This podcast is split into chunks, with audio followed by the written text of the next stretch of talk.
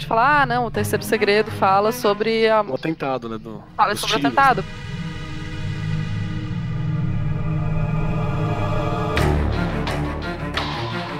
Porque tem aí seita brasileira querendo que o Papa caia de cabeça na privada, né?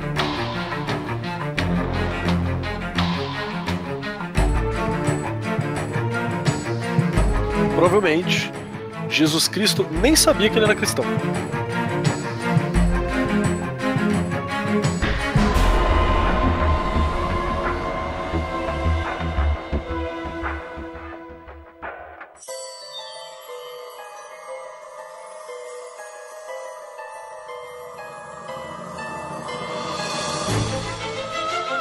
Discos voadores. Fantasmas. Criaturas horripilantes.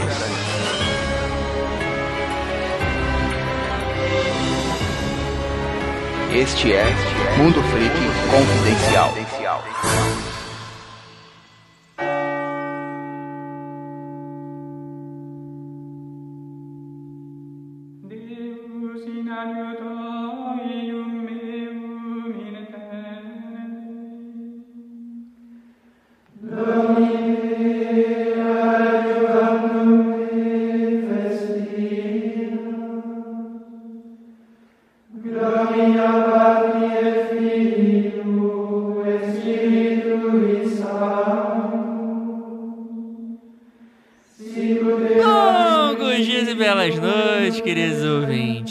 Aqui é o investigador Andrei e hoje nós vamos entrar na igreja e pegar fogo, todos nós, que somos uns hereges.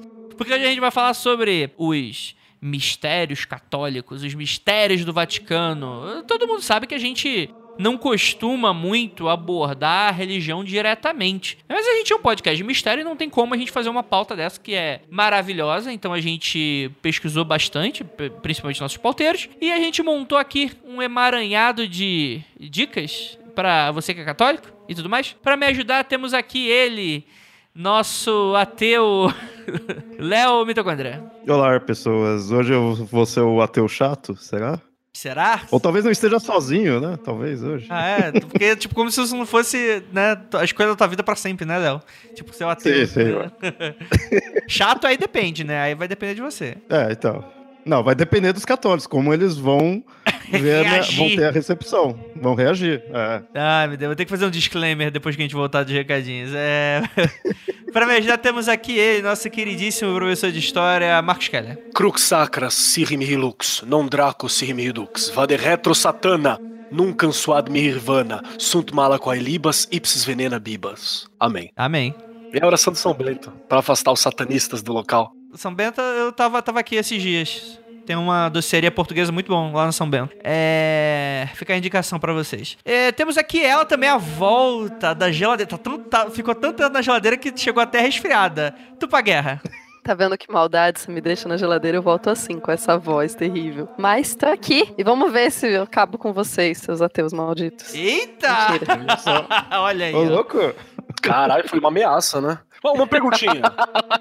Só uma perguntinha. Como, como é que tá o Igor lá na geladeira? Tá de boa? Ah, tá bem, a gente tá batendo altos papos. ó. Você vê, a geladeira não é mais um lugar tão solitário. Agora Tá bom. tem eu e tem o Igor. Ai, meu Deus do céu. Então, gente, a gente vai falar um pouquinho sobre é, conspirações, mistérios, tudo que envolve. Tudo não, né? Pelo amor de Deus, mas muita coisa aí bastante conhecida que envolve aí os mistérios católicos. Mas antes, vamos pros recadinhos. Então, se preparem, reze três Ave Maria e, e bora lá pros recadinhos, a gente já volta.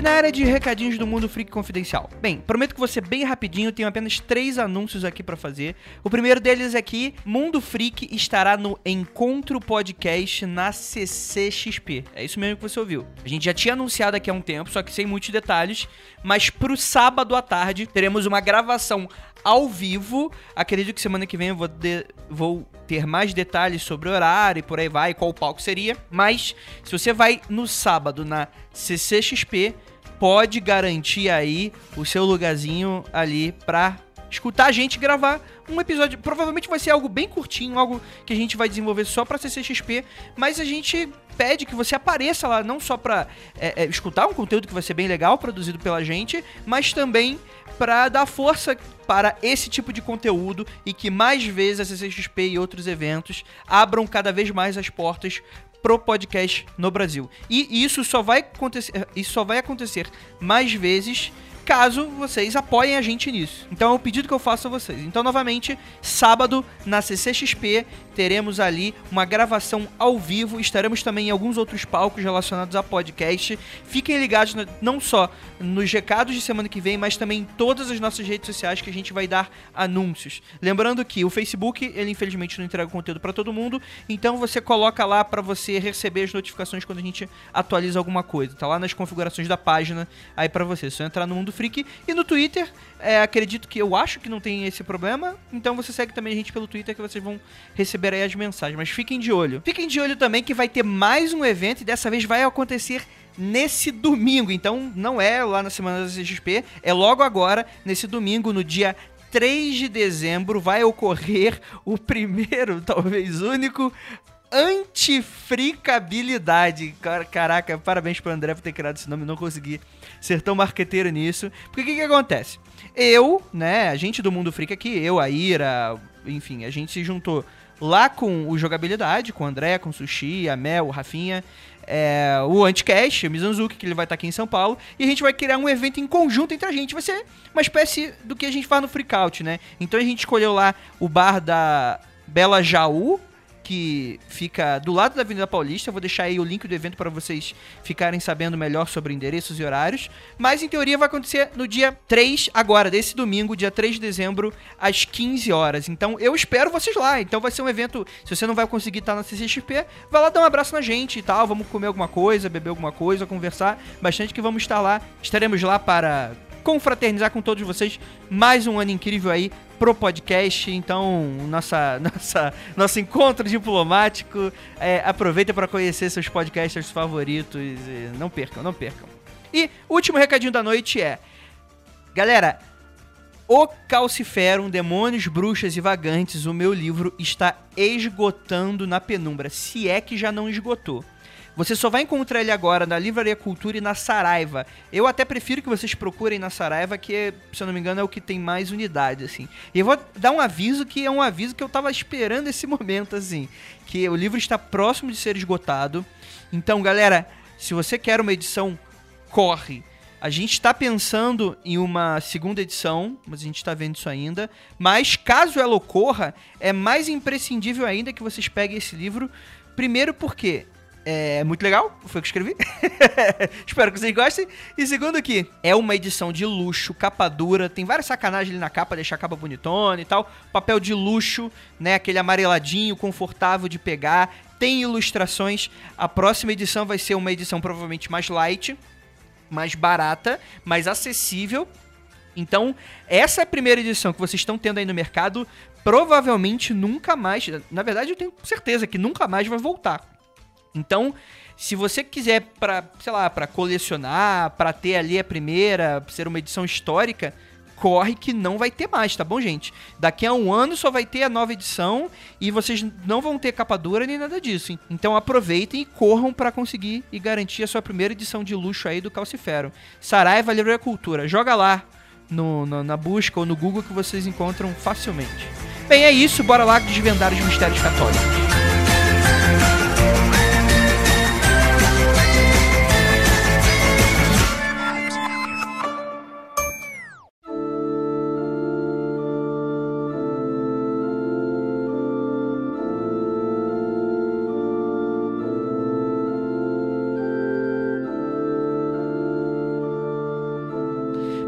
Gente chegou aqui pra falar sobre Igreja Católica. E assim, antes de começar esse podcast, eu gostaria de deixar bem claro que é, não temos nenhum católico praticante aqui entre nós, correto? Inclusive, Correto. Uhum. deixa eu fazer uma perguntinha leve aqui, rapidinho. Que é. Quem aqui é batizado Na igreja católica. Eu, lógico, eu já garanti meu, meu lugar lá. Só você? Eu não sou. Eu sou. Eu sou Tupá? batizada na igreja, sim. Ok. Andrei? Eu sou batizado na igreja. Batizada no Rio de Janeiro. Eita, rapaz, isso aí já é um. Menos um de, de, de fé aí. Do Rio de Janeiro. É, também fui batizado no Rio de Janeiro, olha só que coincidência, né? Carioca. Então sou, sou só eu que, que sou pagão aqui. Exatamente. Então tá, tá beleza. E a, a última comunhão, quem tomou? Foi quando? Ah, não, aí eu já. Ah, não, eu, eu fugia da catequese, meu. Eu fugia. Eu, eu fui batizada, mas eu não fiz nem a primeira comunhão, então Ah, e a. fugi a- da. pão- Pãozinho muito louco. Quem foi a última vez que vocês tomaram? Pãozinho muito louco. Nunca. Mó raiva, eu sempre quis experimentar aquilo quando eu era criança, que aí eu ia na, na missa lá, eu via meus pais lá pegando a hóstia, eu, caramba, será que é bom? Que o pessoal come com uma vontade, assim, aí eu nunca, sabe, experimentei aquilo lá, mó raiva. Vocês estão brincando É que nóis. eu, o pagão, eu, eu comi a hóstia tem tipo uns 5, 6 anos, assim. Eu nunca cheguei perto de uma não dá vazia, não, porque né, você é pagão, assim, não dava... Então, cara, mas, mas aí foi que, tipo, eu entrei na igreja pra dar uma olhada e tava rolando. Inclusive, uma igreja que, se você é de São Paulo, me fala, viu? Porque é uma igreja que tem estátua do Satanás, inclusive. Era mó legal. Tipo, tinha um altar, Hum, aí tinha Deus, Jesus, Maria, um- uns santos em volta e tinha um capeta, tipo, na beira do altar caindo a estatuinha, assim, sabe? isso não me é estranho. Era muito louco a estatuinha assim caindo. E, e foi tipo um evento, uma parada, uma prova que eu fui fazer. Aí eu entrei só pra ver a igreja e tava rolando o culto dos jovens, só tinha eu de jovem. Aí o padre me chamou na frente pra co- comer a hóstia primeiro, né? Porque era o culto dos jovens, só tinha eu de jovem naquela porra. O resto era tudo, tudo as senhorinhas da vila. Aí eu fiquei meio assim de falar que eu não era batizado, né? Eu Falei, "Oh, beleza, Se queimar, queimou, né? falei, tudo bem, vamos co- comer aí. Aí eu comi a parada. Eu venho de uma família muito católica, né? Minha, a minha mãe, especialmente, não tanto, mas ah, eu venho de uma família católica, apostólica romana. Então eu jamais me meti a fazer qualquer coisa que não fosse totalmente correto, como eu não fiz a primeira comunhão. Eu queria até, quando eu lembro quando eu tinha uns sete anos, eu achei a ideia massa. Então, não, calma, calma, então vamos lá. Pequena Tupá ali, vendo, sei lá, tá vendo é, Laboratório de Dexter. Aí a sua mãe, "Ah, vamos fazer a primeira comunhão? Aí a pequena Tupá de 7 anos pensa, porra, deve ser mó da hora. Foi assim? Não, não, mais ou menos, não é bem assim, deixa eu explicar melhor. Por favor. Pequena Tupá, morava no interior de São Paulo, certo? Hum. Cidade conhecida chamada Itapetininga. Hum. É, todos os meus coleguinhas faziam, tinham feito a primeira comunhão. A minha mãe me levava na missa, porque minha mãe achava que era importante que eu conhecesse a religião dos meus avós e tal. E daí eu falei, pô, quero fazer a primeira comunhão. Que a minha tia ficou muito feliz e a minha mãe falou, é, não sei se é uma boa ideia, não. É, Beijo, né? Mamãe, mamãe guerra. Aí a mamãe falou, tipo, minha filha, por que. Ela queria saber. Na verdade, assim, a, a questão dela era saber por que, que eu queria fazer a primeira comunhão. Mas ensinar a Sim, porra tipo- do, do lema do Crowley tava ensinando feliz, né? É, Mas é, né? Mas aí ela, que- ela, tipo, ela questionou bastante, assim, se eu queria fazer a primeira comunhão só porque eu queria usar um vestido legal. O que, confesso, era uma parte fundamental da coisa. Pô, os vestidos mó legal. É, fora que eu ficava super curiosa, né? Pra, eu queria provar muito a hóstia e tal. A minha mãe não, não ficou muito convencida de que eu queria fazer a primeira comunhão pelos motivos corretos. Ela falou que era um comprometimento com uma religião, que eu precisava ter mais certeza e tal. Pô, uma criança de 7 anos, mãe Tupá, mamãe guerra, o que, que você tá fazendo? Imagina, ó, minha filha, você vai, ó, você vai escolher, vai se comprometer uma responsabilidade porque você nunca mais vai trocar de religião na sua vida. É, a minha vida, a minha vida sempre foi assim. No Apocalipse, Jesus vai apontar a espada de fogo para o seu coração e se vo... e tem que seguir, senão já viu. O Hugo ainda vai colocar a decisão no data show. Vai ter os coleguinhas tocando punhetinho escondido e a Tupá aceitando ficar lá na igreja lá no data show. Pra todo mundo ver. A, a mamãe, a mamãe não, aquela, não foi isso, assim. O que ela falou é que, que a primeira comunhão era um, era um compromisso sério, que não era pra eu fazer primeira comunhão só porque todo mundo tava fazendo ou porque só pra. Não era pra eu ficar seguindo as influências dos coleguinhas, que eu tinha que decidir por mim mesma. Hum. Aí eu mudei pra Brasília. Aí eu mudei pra Brasília e, e daí eu desisti da ideia de fazer primeira comunhão e queria me fardar no Daime. Mas Muito mais legal, inclusive. Porque a minha mãe frequenta o Daime há muito tempo, então eu frequentava o Daime e tal, e eu tava certeza que eu queria me fardar no Daime, mas a minha mãe perguntou a mesma coisa, tipo, mas minha filha. Ela falou, é uma também tem- responsabilidade, você não quer, tipo, só continuar indo na parada, você não precisa. É, tipo, E também tem a parada de que Brasília acaba café de todo mundo, né, cara? Pois é, mais ou assim. A, a grande coisa foi que no Daime, daí logo eu fiz amigos, assim, e daí eu parei de, tipo, ir na igreja e ficava batendo papo com as minhas amigas. Olha aí as amizades aí, ó, tirando do caminho da fé. É, Pois é, enfim. botando na teta da maldade, né? Mas enfim, no, o resumo da ópera é que eu nunca fiz primeira comunhão. Mas eu tenho alguma noção de catolicismo por fazer parte de uma família bem católica, assim. E, e eu nunca, tipo, eu nunca me senti à vontade de, de fazer nada, tipo, sei lá, e pegar uma hoxa, nada assim, porque não acho certo a religião dos outros, né? Não, não tenho, não fiz o, não segui as coisas corretas da religião, não vou, não vou lá pegar hoxa. Tenho uma amiga, é, inclusive minha, é, minha mãe de leite, amiga da minha mãe, né? E ela é, ela é comunista até e tal. E, e daí ela falou que, tipo, ela tava dando aula da professora universitária, dando aula, e comentou com os alunos que ela nunca tinha provado o Osha também. Aí uma aluna dela, um dia, tipo, uma aluna que era católica, devota e tal, trouxe umas hostas pra ela, falou, essas daqui não foram é, benzidas ainda, então não tem problema, sem ser benzida, ela é só um pedacinho de pão. E você pode comer e falou, e garantiu pra ela que não muda o gosto depois que, depois que benze. Então, Como assim não vira carne? Assim, Achei que virava carne. depois que carne, benzeu. pô. É. Antes de, tu, antes da gente continuar essa conversa, eu quero deixar um disclaimer, que é o seguinte, o Kelly me interrompeu, e a primeira coisa que eu queria fazer nesse podcast era dar um disclaimer. Agora vocês estão assim, e aí eu sou obrigado, porque assim, porque depois o e-mail mal criado quem vai receber sou eu. Aí, ah, né, não, não são vocês. é verdade, o André é um docinho e não deixa as coisas mal criadas afetarem todo mundo. É. vamos lá, gente. Antes de qualquer coisa, vamos dar um disclaimer aqui.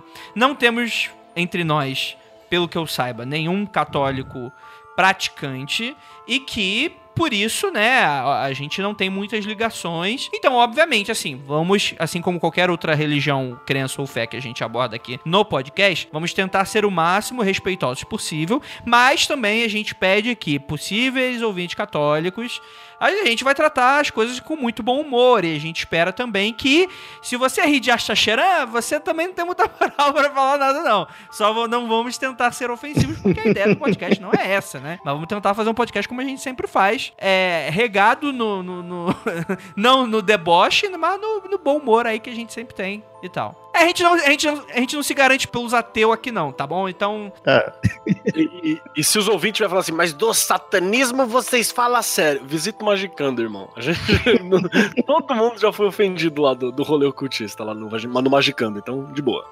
Exatamente. Por favor, se levem menos a sério. É... Bem, acho que a gente pode começar. Vamos lá.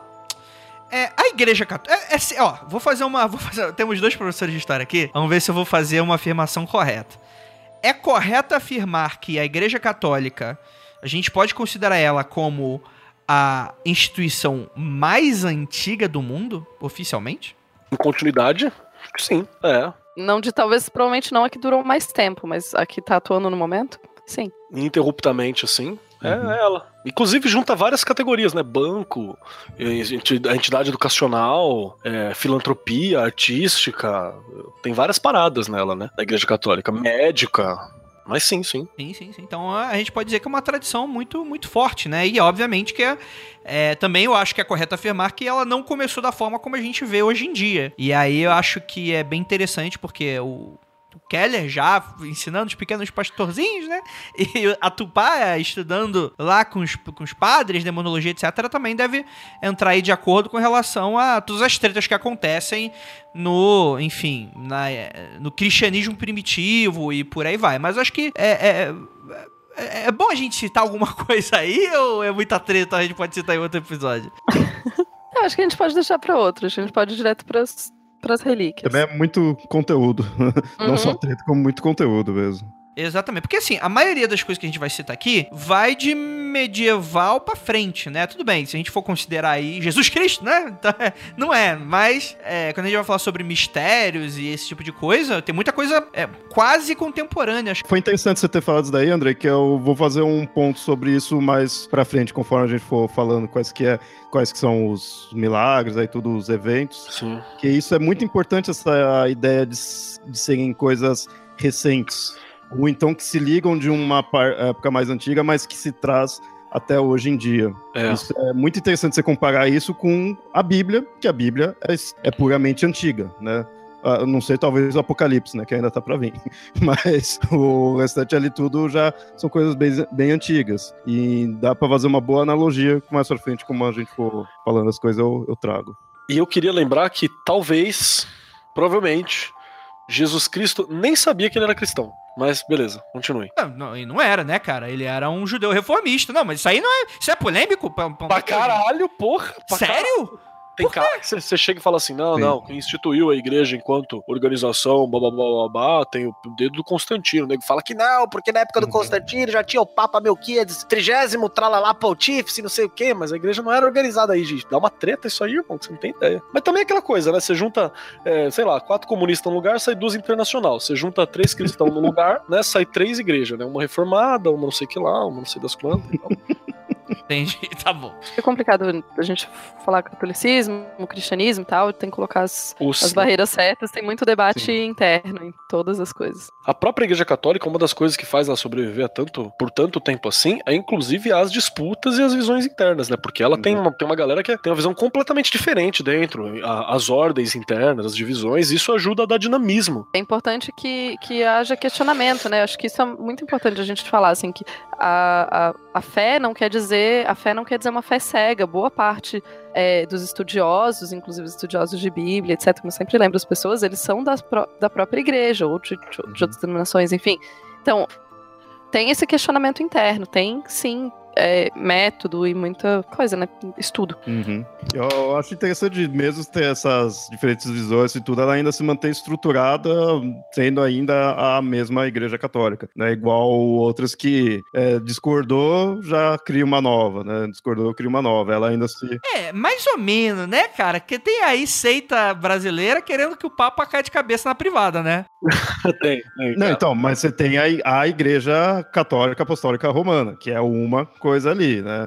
Aí vai ter esses outros que não se criam outras, né? A Igreja Católica Alternativa, né? Ah, carismática tá aí, firme e É, forte, tem umas né? que faz, mas não, não é que- como o lado protestante. né? Não, protestante, aí protestante sim é uma divisão absurda. E, e só pra constar também, não, não- a Tupá falou sobre você não, não ser leviano quanto à questão da fé, a fé não precisa ser cega, né? Ela é é uma, uma fé que se pensa e tal. Quem tá falando isso não é só a Tupá, não. Quem tá falando isso é o Paulo de Tarso, né?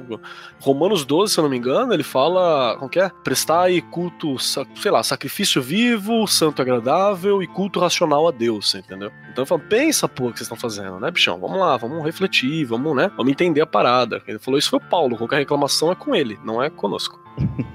O Paulo, o cara da secretaria, não, não, não, isso é a Bíblia, né? Então, é, o, o José, o Josué, ele fez uma pergunta aqui nos comentários. Ele perguntou se a gente não poderia é, colocar como instituição. É, é que fica complicado nisso mesmo, mas, por exemplo, ele citou o judaísmo como uma instituição mais antiga que o catolicismo. Obviamente é, mas não é uma, não é uma, uma, uma- instituição, né? É, a questão do judaísmo, assim, claro, você tem uma polêmica grande até no, dentro do campo de estudo, mas boa parte dos estudiosos hoje em dia concorda que o que você tem até mais ou menos, eu acho que talvez século, não sei, mas você tem, espe- especialmente, tipo, antes do século é, 1, 2, o que você tem são judaísmos. Embora você tenha o templo, você, a gente, pelo que a gente percebe pelos es- escritos e pelos estudos, é que você tinha várias formas de prática dessa mesma religião.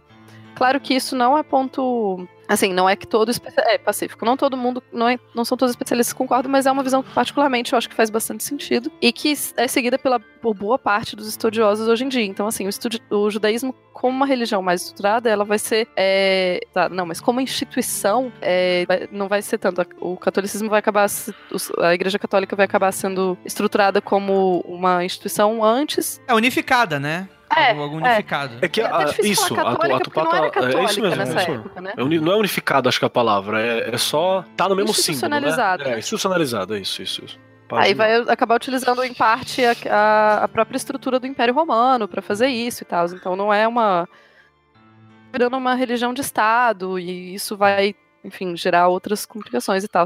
E é claro, ah, mas o, o judaísmo também era uma religião de Estado, era, com certeza. E a gente não tá dizendo que o judaísmo é uma- que o, que o cristianismo é an- anterior ao judaísmo, que seria, não faria Não. nenhum sentido. A gente tá falando especificamente da, da, da igreja como uma instituição. E acho que até a gente poderia questionar a, essa linha do tempo da igreja como uma instituição única, porque ela vai, ela vai sofrer tantas modificações a partir do tempo que caberia algum debate aí, mas acho que assim, Sim, sim, sim, sim. E, e só pra somar essa parada do que o Josué falou do judaísmo também, e acho que a, a fala da Tupá tá brilhante assim, mas o que você conhece hoje como judaísmo, que parece uma coisa unificada, ela é pós-segunda guerra, né?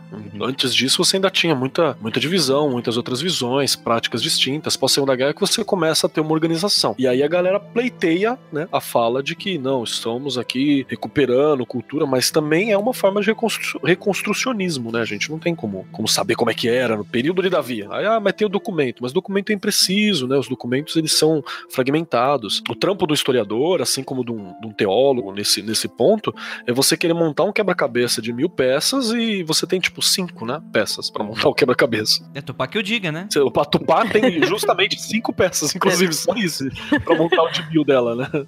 Ó, vou dizer que em um dos meus textos eu tenho 240 peças, mas De, de 750 mil que deveria ter, né? tipo isso. Isso é, isso é- isso é muito bonito e tal, mas, mas vamos lá. Vamos lá. É. É muito comum, quando a gente vai falar desses mistérios, a gente entrar muito nesse debate relacionado a milagres.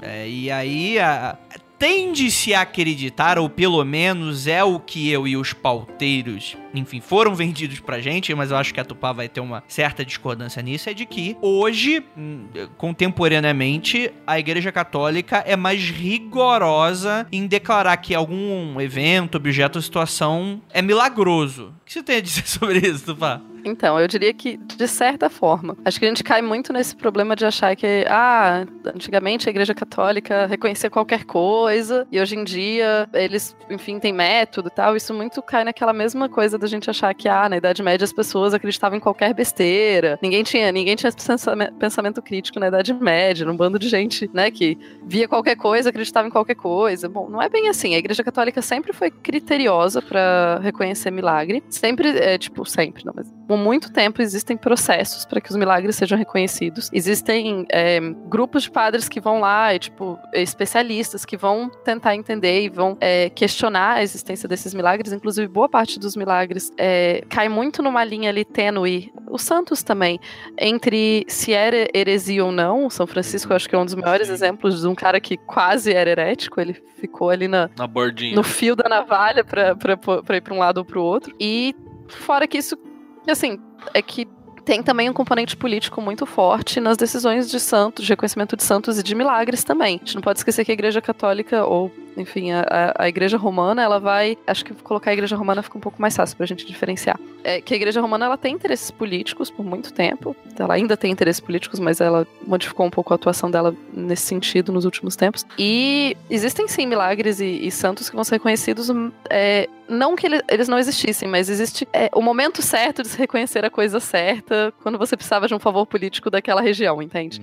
Então você tem, assim, uma questão política junto. Então eu acho que, assim, não dá pra gente dizer, ah, porque hoje em dia a Igreja Católica toma muito cuidado. Eu acho que a Igreja Católica sempre tomou muito cuidado. A Igreja Romana sempre tomou muito cuidado. É, a Idade Média não era essa loucura em que se acreditava em absolutamente tudo que se achava por aí. É Como assim? Também, Eu vi um documentário chamado Monty Python em busca do cálice sagrado, não era daquele jeito, não? Pior que o Monty Python acerta tão bem várias coisas que é foda. Mas assim, é, é basicamente que eles. Claro que se acreditava em muito mais coisa. É claro que hoje em dia, como a gente tem acesso a muito mais tecnologia, tem muitas coisas que seriam consideradas milagres em outro outros períodos que hoje em dia não, não são considerados mais milagre porque a gente tem uma explicação científica para o fato. Mas não quer dizer que não existia critério an- antes. Eu acho que só é importante a gente colocar essa divisão, assim, de que é, critério e cuidado e estudo e pesquisa e necessidade de comprovação sempre teve. Mas que você tem é, que hoje em dia a igreja está mais criteriosa ainda e como a gente estava falando mais um pouquinho antes, a igreja tem muita tem muitos especialistas, é muito você estuda muito tempo para ser padre e depois com o tempo ainda você estuda mais tempo para fazer outras coisas e enfim tem muito padre muito é, religioso especialista em, nos mais diversos campos. A Igreja Católica mantém, né? Tem uma gal- galera lá que, que a- aprende a, a manter viva, né? Pelo menos dentro dele, ou passam a- o conhecimento sobre dialetos antigos pra não se perder, até pra poder manter os próprios documentos, né? Tem documento sim. com, com 1.500 anos de idade, caramba, ali. Então é, é uma parada que tem que ter um cuidado. Ela teve que se, se atualizar, né, com isso. E talvez, eu acho que a nossa visão de achar que hoje é mais criterioso é por causa também do Vaticano II, né? Do Concílio Vaticano II, que teve vários, vários cuidados que teve- tiveram que ser tomados depois disso, como a gente já viu no- nos episódios de exorcismo, né? No- nos outros episódios que a gente viu, que, não- que parece que deixou de ser. Ficou mais criterioso ainda. Já era criterioso, tinha seus próprios critérios, né? Mas foi atualizado alguns desses critérios e acrescentado crité- crité- critérios novos que batessem com a, o zeitgeist do período aí. Talvez seja isso. É, Então, mas aí eu acho que também entra aí um fator muito interessante que é a, a, a- a força que a ciência vai ter nos últimos séculos. Porque quando a gente vai falar sobre. é, é, Crença e ciência é, é, eram muito mais como o Keller gos- go- gostava de, gostou de falar no Magicando, né? É- era algo muito mais poroso, né? Então acho que quando a gente vai, talvez, assim, suposição minha, quando a gente vai aí entrar nesse iluminismo científico, século XIX, século XX, eu acho que, novamente, a, a igreja se. É, é, Né, precisa se modificar para esses novos tempos e, e aí se adequa a essa nova forma de ciência também. Não pode ser um pouquinho disso também? Sim, com certeza. Sim. Tem as duas coisas funcionando juntas. E você, Léo, que você é ateu aí, que você tá- deve estar segurando aí? Não, não, é- isso é interessante. Fale do seu Deus ciência. Porque o, agora a ciência, após conceitos seculares, ciência se afasta um pouco. Ciências e estudos, vou dizer mais até estudos, se afasta é, um pouco aí da, da igreja, enquanto que, eh, se comparar com que antes, as partes acadêmicas estavam quase que totalmente unidas com a parte da igreja. Então, é até. Se você olhar, a grosso modo, eu sei que seria até uma visão errônea, mas a grosso modo, você veria mais um- uma parte intelectual, ah, mais uma, uma igreja intelectual antes, na tipo, Idade Média ou, ou na época mais antiga, assim, porque você tem essa hum, questão dos estudos junto com o clero, do que agora, onde você vai ser um estudioso e tá nem aí para a igreja. É, se tornou coisas separadas. Então você pode até falar, ah, igreja não tem nada a ver com estudo, enquanto que antes seria mais, né? Ah, Parece até uma coisa contrária ao conceito comum que se tem. Mas a ideia é o quê? Agora sim que foi. Agora, agora sim é meio feio falar, mas é com o secularismo que sim foi se distanciando um do outro. Não que a igreja tenha perdido também. Eu acho que a católica. É porque, na verdade, eu acho que a católica ela sabe dançar conforme a música. Acho que esse é o segredo.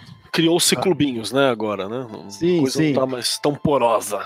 Sim, eu comparo a católica muito com as protestantes. Sempre quando eu vejo, eu fico comparando esses dois lados. E eu vejo assim: a católica ela já apanhou bastante, já bateu bastante. Então ela sabe dançar conforme a música. As outras estão aí apanhando e batendo ainda. Como vai ser daqui para frente, não sei. Algumas protestantes eu sei que são já há mais tempo aí, então estão mais enraizadas, né? Então tô falando um, um por alto aqui. Eu, eu gostaria de lembrar também que uma das falas do. Na época era o Bento XVI, o, o, o Ratzinger, né? Que era o, o Papa. Ele, uma das preocupações dele era fazer uma igreja que durasse mais mil anos, né? Essa era uma das falas que ele, que ele falava que ele ia ter que fazer reformas, mudanças e, e coisas para ter uma igreja que durasse mais mil anos. É um cara preocupado com isso, né? Quem tá preocupado é só o Edir Macedo, né? Não, e o, o Bento 16, inclusive, tem. Eu, há um tempo atrás eu participei de um seminário na universidade com um debate exatamente isso, a questão entre a ciência e a igreja. E ele tem alguns textos escritos sobre, sobre o assunto, assim, que ele fala que não dá pra gente viver numa dicotomia entre coisas que são ciência e coisas que são da religião dessa forma tão separada como tá, porque tem avanços que foram feitos Uhum. que foram feitos por religiosos e tem avanços que foram feitos pela ciência, a gente não pode simplesmente. Não é nada acadêmico simplesmente ignorar o outro campo só porque ele é necessário, porque ele é religioso. Ah, então tudo que ele falou, tudo que ele pesquisou tá necessariamente errado. E daí, enfim, era um grande debate dele com o- a, a palestra sobre esse debate do Bento com outro, com outro pesquisador que é mais que é um ateu e tal, e essa essa tensão entre os dois, assim. Então tem um movimento forte dentro da própria igreja católica católica para reaproximar a ciência da religião é, de forma que isso teoricamente beneficia os dois lados. Aí faz sentido, assim.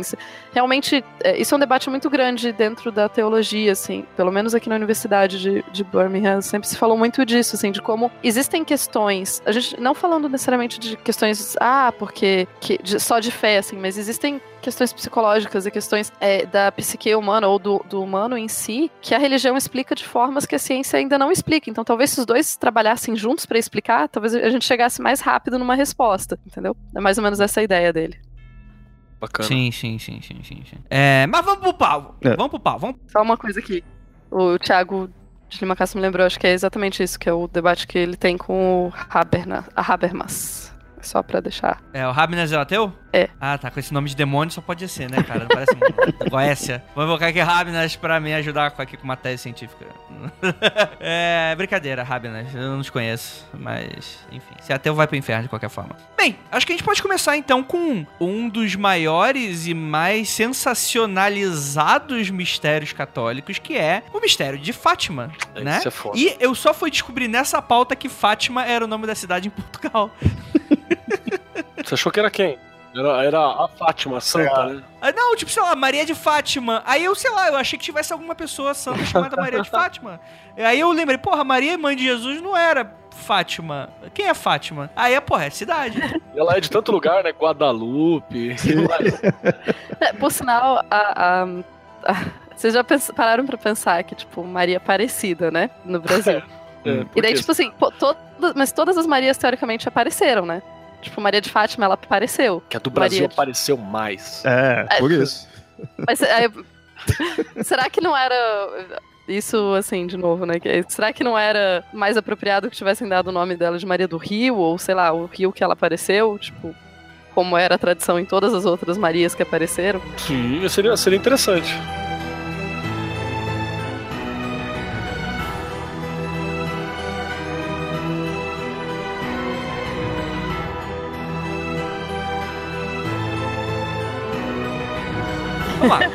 Mistério de Fátima.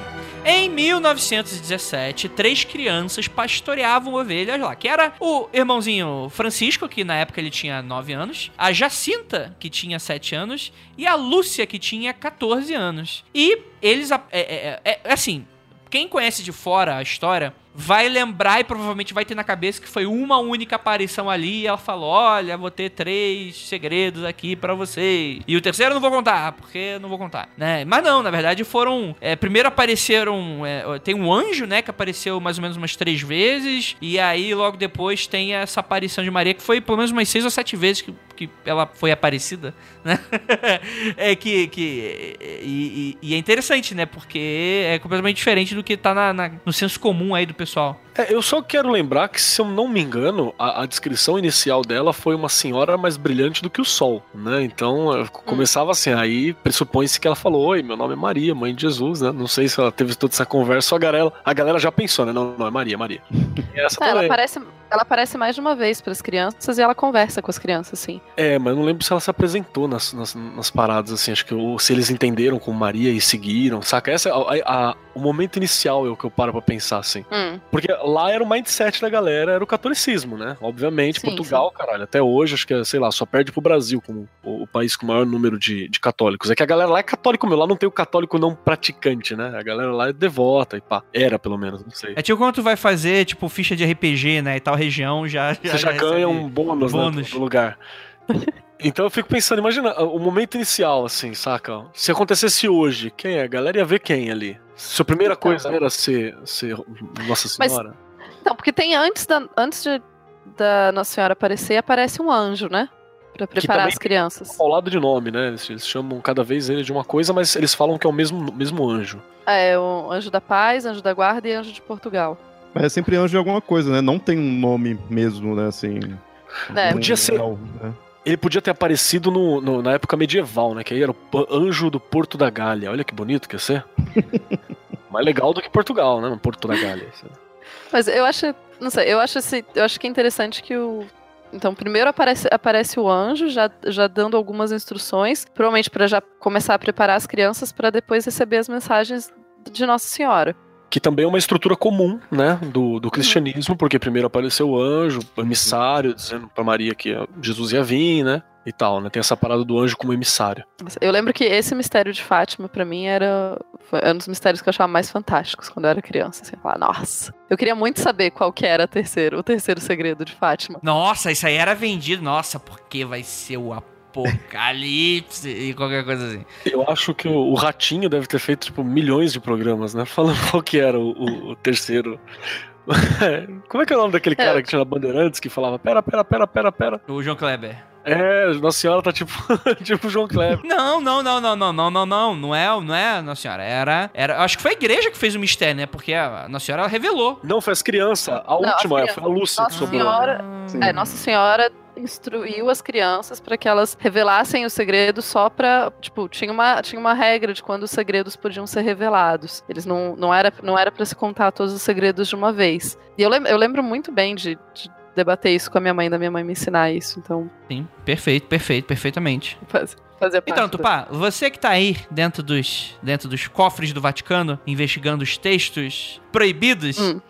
Os meus textos não ficam no, no Vaticano, mas diga. Vamos lá, é, é, como é que foi mais ou menos esse. Dá aí os detalhes dessa. dessa de, de todas essas aparições aí. Como é que foi mais ou menos? Então, a Nossa Senhora vai aparecer para essas três crianças com algumas instruções. é, são várias aparições. Vão ser, tem uma aparição dia 13 de maio, depois dia 13 de junho, 13 de julho, 13 de setembro, 13 de outubro e 19 de agosto, porque sim. É, e é, inclusive porque essa, essa do dia 19 de agosto parece que foi um. O padre tinha. Tavam, prendeu as crianças porque não acreditava no que elas estavam falando. E daí a, a Nossa Senhora vai aparecer em outro lugar e não no lugar que ela tinha aparecido antes. É, então, já pra essa coisa, né? Tipo, nem to- os padres não, não pulam simplesmente, tipo, olha, apare aparece três crianças dizendo que Nossa Senhora apareceu e as pessoas já acreditam com certeza nelas. Não, tem, tipo, tem toda essa desconfiança e tal. E Nossa Senhora, então, vai, é, assim como o anjo antes tal, vai falar pra eles como eles têm que é, rezar pela, é, pela, pela dor de, de, de Jesus, porque ele tem, eles têm que consolar Jesus do- dos pecados do mundo, porque o mundo tá, é, ofendeu muito a Deus e tal, então essas, as crianças têm essa missão de rezar pra consolar Jesus. E é muito triste, porque os, os duas das crianças morrem muito cedo, né? O Francisco, que tinha nove anos na, quando a, a pa- primeira aparição aconteceu e tal, ele começa, ele se fecha muito em oração e, e começa a fazer jejum e é, esse tipo de Flagelo, né?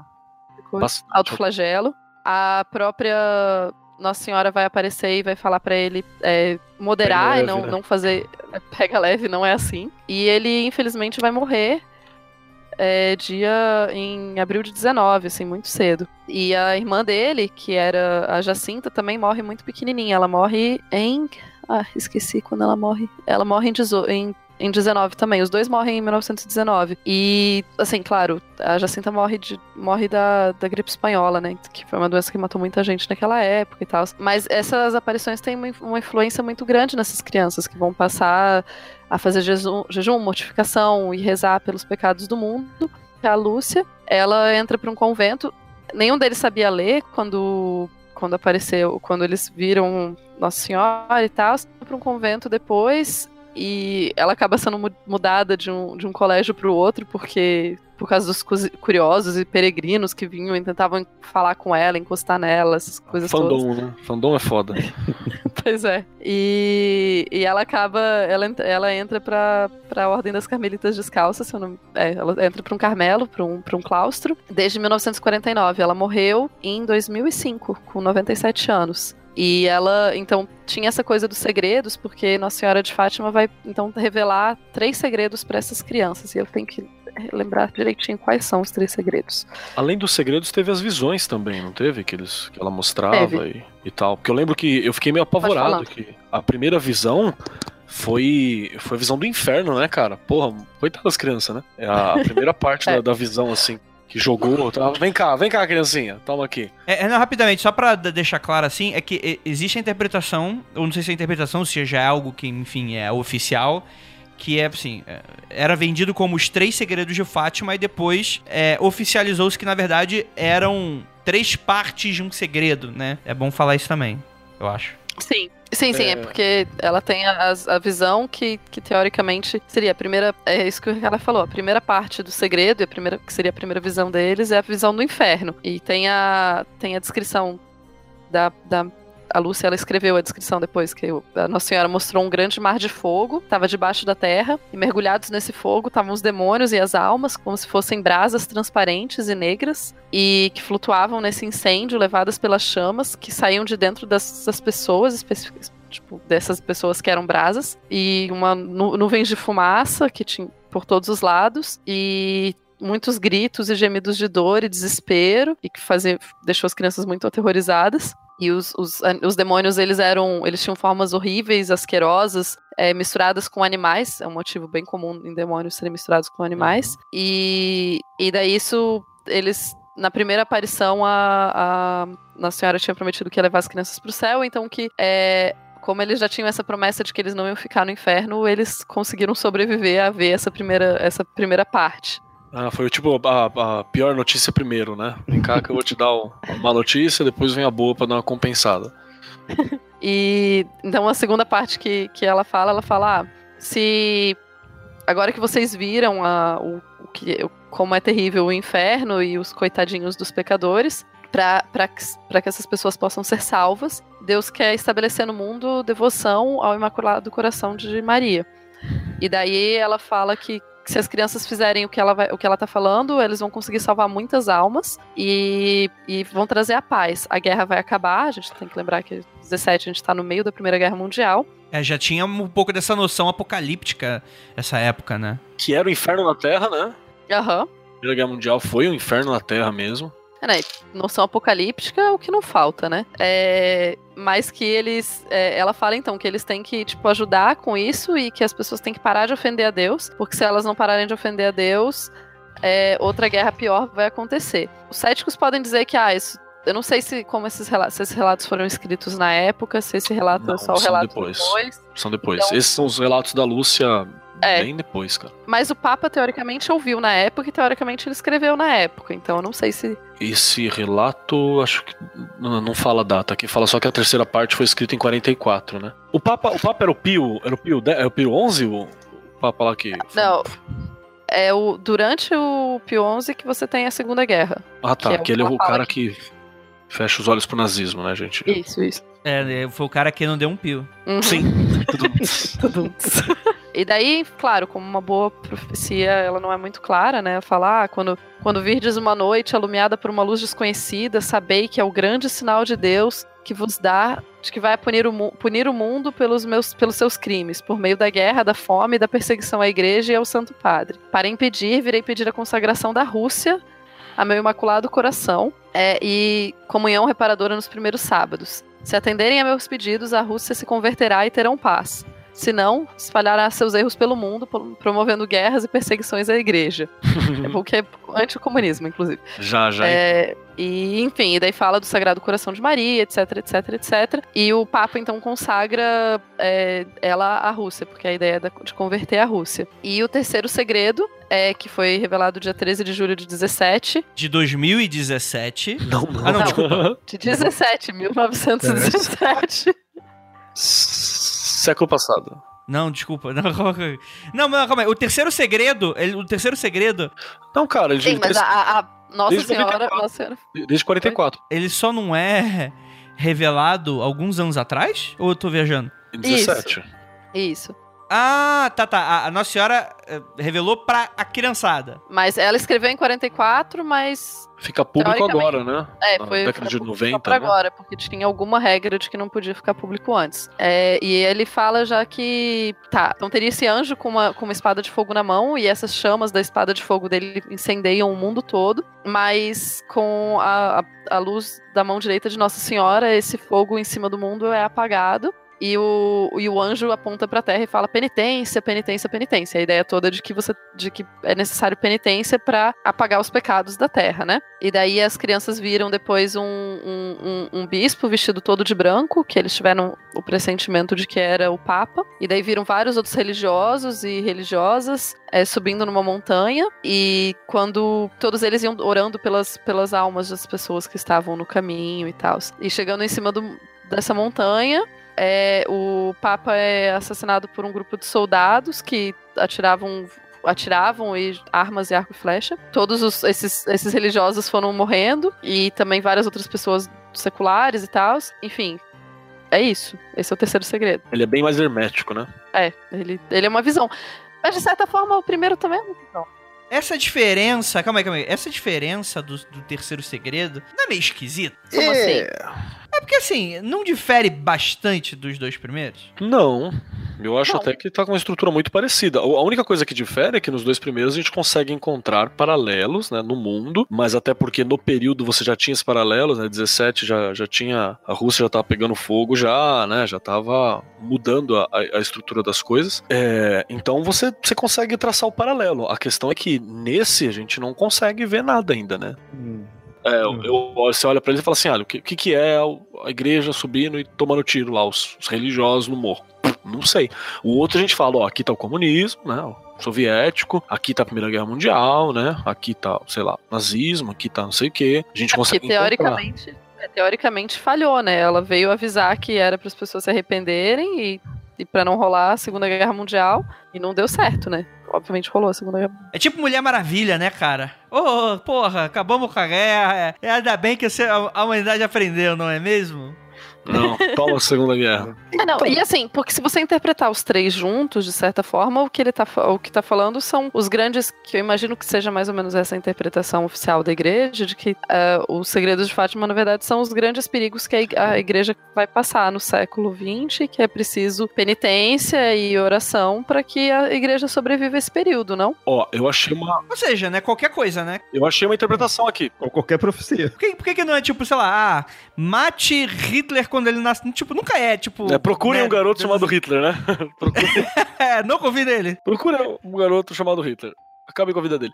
Aqui, ó, eu dei uma olhadinha, a igreja achou interessante porque em, em 1944, né, o bispo de Leiria, que hoje é Fátima, né, é, pediu que escrevesse a terceira parte pra, pra mulher lá, pra Lúcia. A Lúcia escreveu, fechou o envelope, né, e pediu que só fosse aberto em 1960. O bispo entregou Ou se ela morresse antes, né? ou se ela morresse antes. Isso entregou para a Congregação da, do- para a Doutrina da Fé, que é um nome muito bonito, Congregação para a Doutrina da Fé, que se eu não me engano é, é afinada Inquisição, e, e aí passou, né, tocou para frente. Em 60, o Papa João Paulo 20, não, Papa João 23 pediu para abrir o envelope. Após ler, mandou vo- a volta à congregação e disse que não interessaria a ninguém, né, e manteve fechado.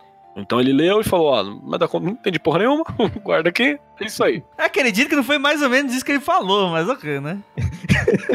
A- Abre na próxima. E aí o Papa é, Paulo VI leu o segredo durante o pontificado e devolveu a carta à congregação. Os papas foram passando de papa em papa. Por fim, o João Paulo II também quis ler. E foi depois de ter sofrido atentado na Praça de São Uhum. Pedro. Então a galera já falou. Eu lembro aí, que- né? É, mas depois- eu lembro que na época do. Na época.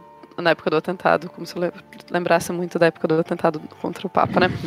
Mas eu lembro de conversas, assim, de muita gente falar, ah, não, o terceiro segredo fala sobre a. O atentado, né? Do, Fala sobre o atentado, né? porque eu tenho os tiros matando o Papa, né? É, aí eu tenho, tenho uma interpretação aí, ó. A gente já encontrou alguma coisa legal. Nessa coisa, nesse, nesse técnica de ver nuvens, nossa, aqui. E no ano 2000, né? O, o Santo Padre, o Papa da época, que é o.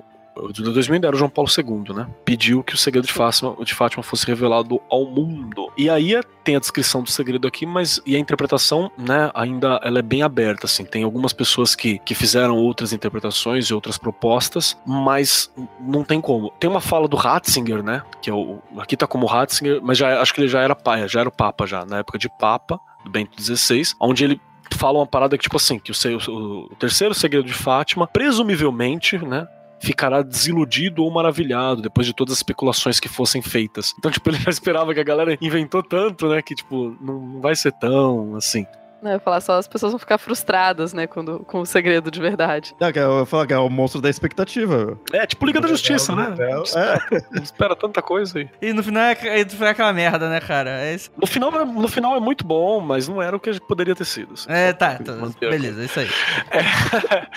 Mas, cara, é, é- é impressionante porque, tipo assim, realmente tem é, esse lance da, da, da expectativa mesmo, mas, cara, foi aí dado uma atenção sensacionalista durante décadas sobre isso, né, cara? Ah, peraí que ainda tem a última fala do Ratzinger aqui, que ele, ele chega a pensar, né, que provavelmente tá falando que teremos uma volta dos mártires, né? pro futuro, você entendeu? Porque essa coisa da igreja, eles tentaram muito na igreja. Tudo bem, né? Se tivesse uma, uma profecia pro mundo freak, né? E tivesse essa profecia que, sei lá, a galera do mundo freak, da staff aqui, a galera que produz, vai ser metralhada, eu também ia prestar mais atenção nisso do que todo o resto, né? É, de certa forma, a gente tá vivendo um tempo de mártires, né, cara? Só que de mártires islâmicos, né? Só não, não são cristãos, né? Talvez ela apareceu no continente errado, né? mas beleza. Caraca, vai que ocorreu uma linha cruzada. Alá foi mandar mensagem pros muçulmanos, bateu errado, foi pros católicos. Imagina, é merda, cara. Não, ou, ou então, tipo, o tempo deu errado, assim, porque a Portugal foi dominado pelo, pelos Uhum. muçulmanos, né? Então, tipo, errou o tempo. Pode ser aí, tá vendo? Olha, mais desgraçando a fé da galera. Gente, é brincadeira, tá? Não leva a sério, não. Não, é sério, isso é uma teoria Mas é- séria que a gente vai lançar em um livro chamado O Segredo. Segredos, segredos da Bíblia. Os segredos da Bíblia. Mas eu acho assim, eu acho interessante como assim, o- os segredos de Fátima e a- as visões são visões que aconteceram com outras pessoas em outros momentos da história, né? Não é uma, não foi uma, não não é um fato super isolado, assim, tipo, nossa, nunca ninguém teve uma visão desse tipo. Não, existiram outras visões desse tipo na história do, do, do cristianismo. Mas justamente por isso que a gente vive numa época em que a televisão falava sempre, quantas vezes deve ter tido reportagem especial Sobre sobre, o segredo de Fátima. Também, também tem uma outra parada, tem uma outra parada que, tipo assim, será que não é porque Portugal é portuguesa, a língua? Será que, tipo, na Inglaterra tinha essa parada toda também, com o segredo de Fátima, você entendeu? Ou, sei na lá, Inglaterra, provavelmente não, porque eles Espanha, não. né? Vamos, vamos pra Espanha, então, que Espanha tá ali do lado e é, e é católico, né? México, será que tinha essa parada toda? Ou eles estavam muito preocupados, sei lá, com a Virgem de Guadalupe lá do lado deles, você entendeu? Porque às vezes é porque a língua né, é a mesma e a gente puxava isso, né? Não, não sei Você dizer. disse que ia mais forte em Portugal e aqui. É, você entendeu? Pensei assim, talvez seja por isso. A gente não sabe qual que é o, o impacto do segredo de Fátima aí fora. né? Ouvintes É, não- católicos É, que estão gostaríamos fora, muito de saber. mandem. É, ouvintes católicos, contem, contem-nos mais sobre o segredo de Fátima e a importância dos segredos de Fátima pro, pro cristianismo moderno. Por favor, fazemos na leitura de e-mails. Fazemos? Vai É. É, editar? você chama nós, nós faz. A gente total tá Só- tomando eu só- eu só não vou editar. podcast, né? Eu só não vou editar, porque, tipo, né, não dá. Só você consegue. Não tenho essa habilidade. É, pois é, é, tá bom. Ah, você, não tá, você não tá de férias aí? adora quando a gente promete. né? Levo, levo o laptop, eu te ensino. É, Baixa aí o Audition.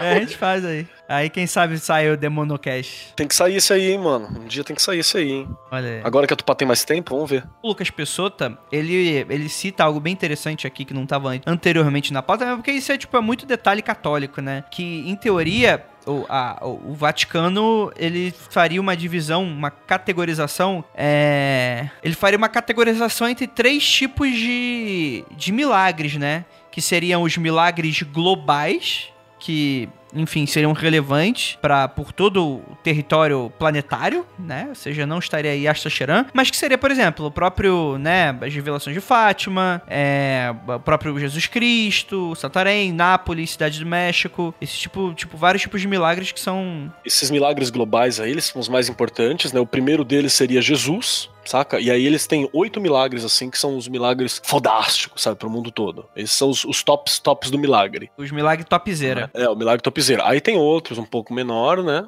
Aí depois tem a- as outras categorias. Então, são os. Calma aí. Os milagres pessoais, que seriam.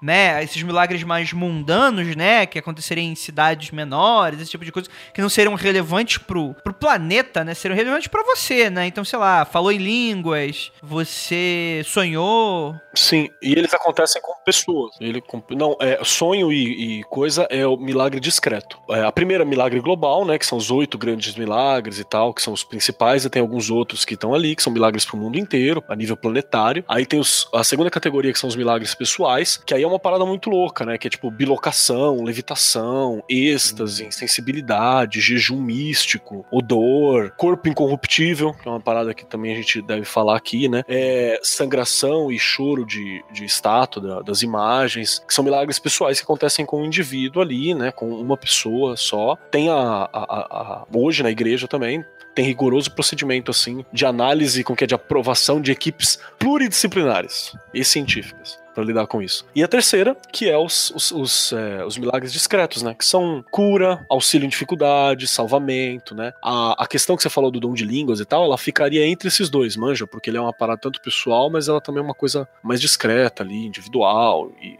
e tal. É interessante ver um grau de ocorrência, assim, né? Ver qual que é. Obviamente, os globais seriam mais raros. né? É, a, a vinda do Messias, né? Tipo, Assim, é, né? é interessante analisar isso daí, de que uns é, ocorre já. Você poderia ocorrer em qualquer lugar, em qualquer momento aí, né? Qualquer cidadezinha já vai ter. Né? É, os discretos aqui, tipo assim, ah, meu, meu filho, eu queria fazer a prova do Enem, coloquei a santinha dentro d'água e passou, é milagre, né? Seria mais, mais pra esse sentido, né? é, é- é meio que pra não descategorizar o cara, tipo, o fiel que fala, ah, eu tive um milagre, né? Aí o padre é, Teve, teve teve, sim, teve sim, é, claro que teve. Bate no né?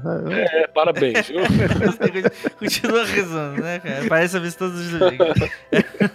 Mas eu acho que a gente, tipo, a gente que não, não faz parte, a gente que não tem essas experiências de fé dessa forma, pra gente não é não parece tão importante, né? Mas pra quem, para quem tá dentro da fé, são esses, Ah, esses tipos de pequena coisa que vai renovar a sua fé no dia É a a dia, visão né? de mundo da pessoa, né, cara? Cura, pô. Imagina, você tá com uma doença Uhum. de qualquer forma e você tem uma, ah, uma cura mística, né? Que efetivamente foi, você sentiu, você entendeu que foi feito pelo divino e como uma resposta à tua fé. Caralho, isso é uma, uma, uma, uma vivência da, da, da fé e da relação com a divindade fodida, né? uhum. Uhum. E- e daí você acaba, tipo, comprovação de milagre só em qualquer um desses, sei lá, hum, hum, grutas ou lugares de santos e ver os, os exvotos que são colocados, né? Uhum. De quantas das pessoas que são curadas, etc. Léo, Léo, é, quando você é curado de algo, você pensa logo em Darwin ou Carl Sagan? Só pra ter uma noção aqui.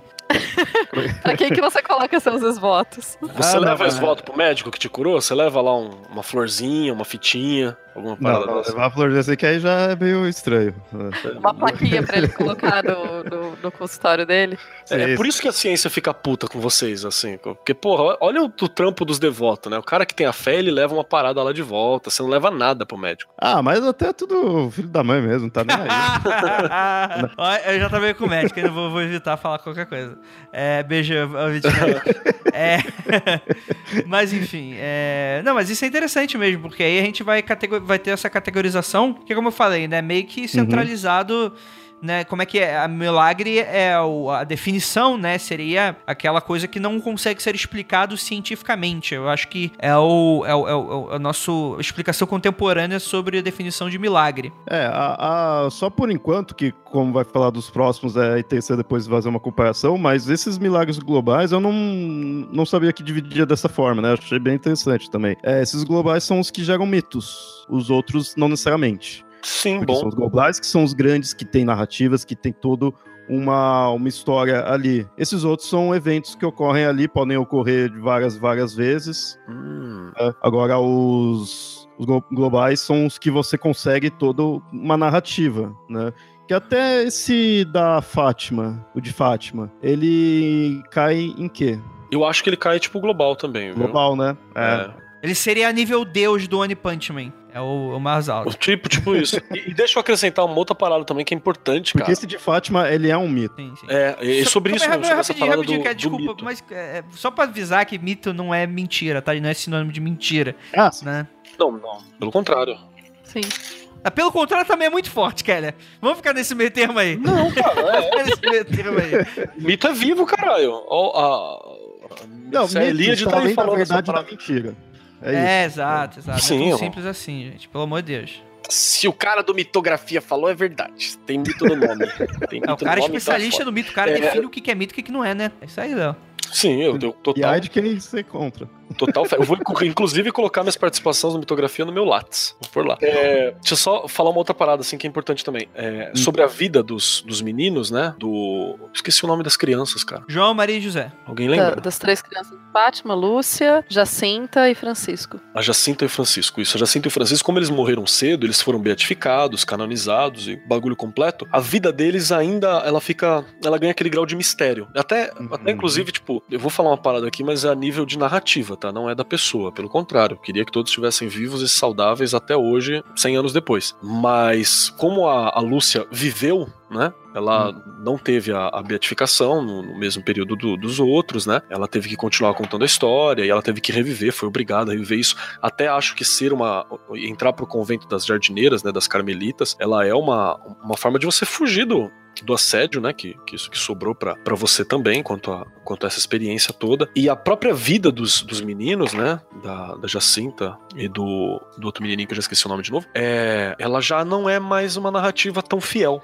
Porque eles passaram pelo crivo do- dos santos, né? Então a, a igreja meio que define ali o que, que é a, a biografia, quais são os pontos principais, né? Então ela, na hora que você constrói um, um santo para trabalhar com isso, você tem que você passa um, né, um- uma VAP ali na vida do cara, né? Pra você ver algumas coisas, aquilo que é o principal para ser lembrado e tal. Então ainda tem muito essa parada de que se perdeu coisas sobre a, a- o real, a real vida, o real momento, né? Do, dos Aliás, meninos, assim. Uma dúvida, aí vocês conhecem mais, Keller e Tupá. Esse do de Fátima, é, depois do, do ocorrido, tudo, como que é celebrado isso daí? Tem-se alguma prática? Tem-se algum rito referente a isso? Como assim? Se tem, provavelmente tem alguma oração específica. Ah, tem a oração que a, a- a- Nossa Senhora, é- ela teria ensinado uma oração pro, pra molecada pra, de, de penitência, né? Nessa narrativa da, da penitência e tal.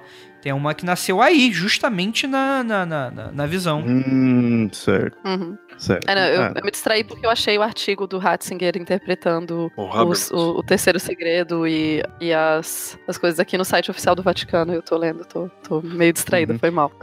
É, Ah, e tem e só, Fátima. só um detalhe. Rolou boatos ano passado de que o terceiro segredo não tinha sido revelado por inteiro. inteiro. Eita! Mas tem, um, com- mas tem um comunicado oficial do Vaticano e do Ratzinger dizendo que Foi é, sim. que foi sim. Que quem, quem falou que não É tinha sido recalcado. Revelado inteiro é pro- foi o professor Ingo Dollinger. E ele falou que conversou com o Ratzinger e que o Ratzinger tinha falado que não, não tinha sido totalmente revelado. E o Ratzinger falou: nunca falei com, esse, com, esse, com o professor Dollinger sobre os segredos de Fátima. E o, segredo, o terceiro segredo foi completamente revelado. Não tem dessa, não. Parem de inventar. Gosto. O Ratzinger tinha essas coisas legais, né? Ele era bem cru na, na parada. Então, é que eu, ele ainda é, né? eu pergunto, eu É, pergunto tá, essa questão aí do, do, emérito. do rito, tudo.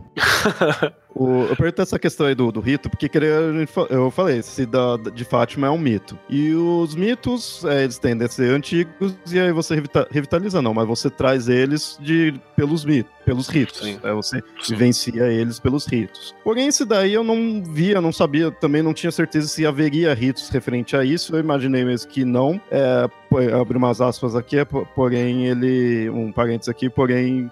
Então também quebra um pouco isso que eu vou falar. Mas a ideia é o seguinte: ele não teria necessariamente ritos em si, porém é porque ele é algo que vem até hoje. Você não precisa necessariamente estar trazendo ele. É uma visão que eu tô tendo agora disso daí. E você não precisa necessariamente tra- é, trazer o mito pra cá. Ele ainda tá aqui forte. Por isso que ele é bem é, é, forte. Eu, a gente ficou com essa dúvida só em Portugal aqui. Eu, eu imagino que de- deva ser ma- mais forte mesmo. Mas pelo menos nessas regiões, em Portugal e aqui no Brasil, ele vai ser bem forte é, pro, pro crente. Tem Romaria ainda, viu, cara? Bastante Romaria, Ah, visitação. com certeza. É, Inclu- então, Inclusive. Aqui, aqui no Rio Grande do Sul, cara, o Rio Grande do Sul tem, tem uma romaria que junta 200 mil pessoas pro Santuário de Fátima. Assim, é que ali vem devoto não de Fátima, né? uhum. Devotos de Nossa Senhora, né? Então Mas ele, é- ele, ele é algo que é, que é forte ainda. Você não precisaria necessariamente estar revivendo ele. Uhum. Ele que é recente. E, e aí você cai na ideia de colocar ele para um crente, né, óbvio, como algo de fato verídico. Um mito antigo, mesmo um mito bíblico, um mito católico, é mais fácil você aceitar aquilo lá mais só como uma mensagem. Sim. Como né, aquilo lá tá querendo dizer algo, aquilo lá tá Simbólica, passando né? assim, algo simbólico, né? É, não necessariamente foi engolido pela baleia, a ideia do, do Jó não é, tá querendo passar só uma mensagem. Agora, esse daí não. Esse, mesmo que tenha uma mensagem, eu acho que sempre vai ter a mensagem, mas ele tem aquele. Não, é verídico. Por isso que eu acho que se você falar para um crente mais sensível que isso daí. Ah, não, não tem como ter ocorrido, você mostrar, tipo, os, os furos ou coisa assim, você vai ofender ele mais do que a- em certas passagens da Bíblia, sabe? Algumas da Bíblia são mais fáceis de aceitar como uma mensagem, esses daí não. Que é um Porque, porque milagre, ele ainda tá vivo. é um milagre que se vivenciou, né? Às vezes até o vô, né? O tio avô de alguém Sim. viveu isso, né? Uhum. E a questão profética é, por ele ser pro- algo profético, é, ele, profético é sempre pra frente, né? Ele sempre vai ser hum, eventos que a gente ainda vai estar vivenciando, né? Não é algo puramente preso ao passado. Sim, sim. Uhum.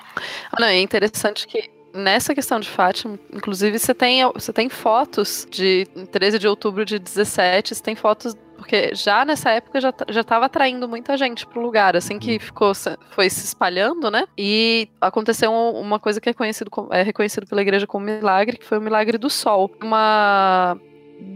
É uma aparição que aconteceu dia 13 de outubro de 1917, no mesmo lugar, em Fátima. Hum. Foi testemunhada é, 30, 40 mil pessoas, não- são as estimativas mais oficiais que se tem. De, tá? E de acordo com o que as pessoas aconteceram, estava chovendo muito, e de repente as nuvens se dissiparam e o sol apareceu como um disco opaco girando no céu. É, e muitas pessoas disseram que não era bem o sol, parecia mais a lua. É, era menos brilhante que o normal e tinha luzes multicoloridas em volta Tá, que se refletiam nas Jacão. paisagens. É, e ele teria se movido em padrões de zigue-zague. Ih, Hum. rapaz. é, Olha essa Xena chegando. e que as roupas das pessoas que estavam molhadas secaram praticamente muito, muito rapidamente, o que, enfim, percepção de tempo não é uma coisa, né? Quando você está experienciando uma coisa dessas. É, teoricamente, curas. É, também curas inexplicáveis e tal. E essa foi, então isso faz parte de toda essa. Isso ainda no, no mesmo ano em que Nossa Senhora apareceu para as crianças. Então, uma grande, uma grande número de pessoas se reúne no mesmo lugar e acontece esse fenômeno. Foi badalado esse ano, né? É, essa não é, é bem, se eu fosse chutar assim, se eu fosse fazer uma correlação, não é o primeiro fenômeno da humanidade com relação a isso, né? A gente já gravou aquele episódio sobre Uhum. é, a Batalha nos Céus, né? Que a gente fala sobre esses avistamentos de OVNIs, esse tipo de coisa. Existem relatos medievais que, assim, eu não diria que são é, iguais, mas que parece, me parecem bem próximos desses relatos aí. Cadê aquele, aquele meme do cara que, sei lá, corta cabelo, arruma o carro e dá consultoria sobre discos voadores na Bíblia, né? É, exatamente. é um momento, chamou um maluco assim. É, não, e inclusive uma das, uma das interpretações que se tem, é, até por um, um, um beneditino, ele diz que Stanley Jack, ele é um beneditino, né, então um religioso, ele diz que ah, pode ter sido um, um fenômeno meteorológico, mas o fato de ter acontecido no momento em que todo mundo estava lá, no dia 13 certinho e tal, então isso que é o compõe o milagre. Isso é interessante porque isso vai. Isso é semelhante a mais ou menos a, o- a descrição do que seria magia dentro de, do preceito, se não me engano, do Malinowski, que era um, um antropólogo, em que a ideia dele, quando descrevia magia para várias sociedades, quando você fala de magia, não quer dizer que seja um fenômeno completamente inexplicável, mas vamos dizer, por exemplo, que alguém é, que você conheça foi atingido por um raio. Hum. Aí você pode falar, ah, mas cientificamente o raio acontece assim, assim, assim, existe um blá blá blá, blá tá, a pessoa, beleza, entendi. Mas o fato dessa pessoa específica ter sido atingida por um raio, isso foi magia. Tipo, o fenômeno físico, o fato de ter uma explicação científica pro fenômeno físico ainda não explica por que, que aquela pessoa específica foi atingida. E é nesse sentido que a magia entraria. Então, isso é uma interpretação para esse milagre específico, mas que também não, não consigo achar se é postura oficial da igreja. E eu, enfim, de longe de falar de postura oficial da igreja, porque eu não sei qual é a postura oficial da igreja. não, acho que não. E a gente citou o Malinowski lá no podcast sobre magia, né? Do Magicando. A gente citou ele já numa das definições de magia. E não chegamos a lugar nenhum, inclusive, só pra dar um toque. É, beleza, vamos lá então.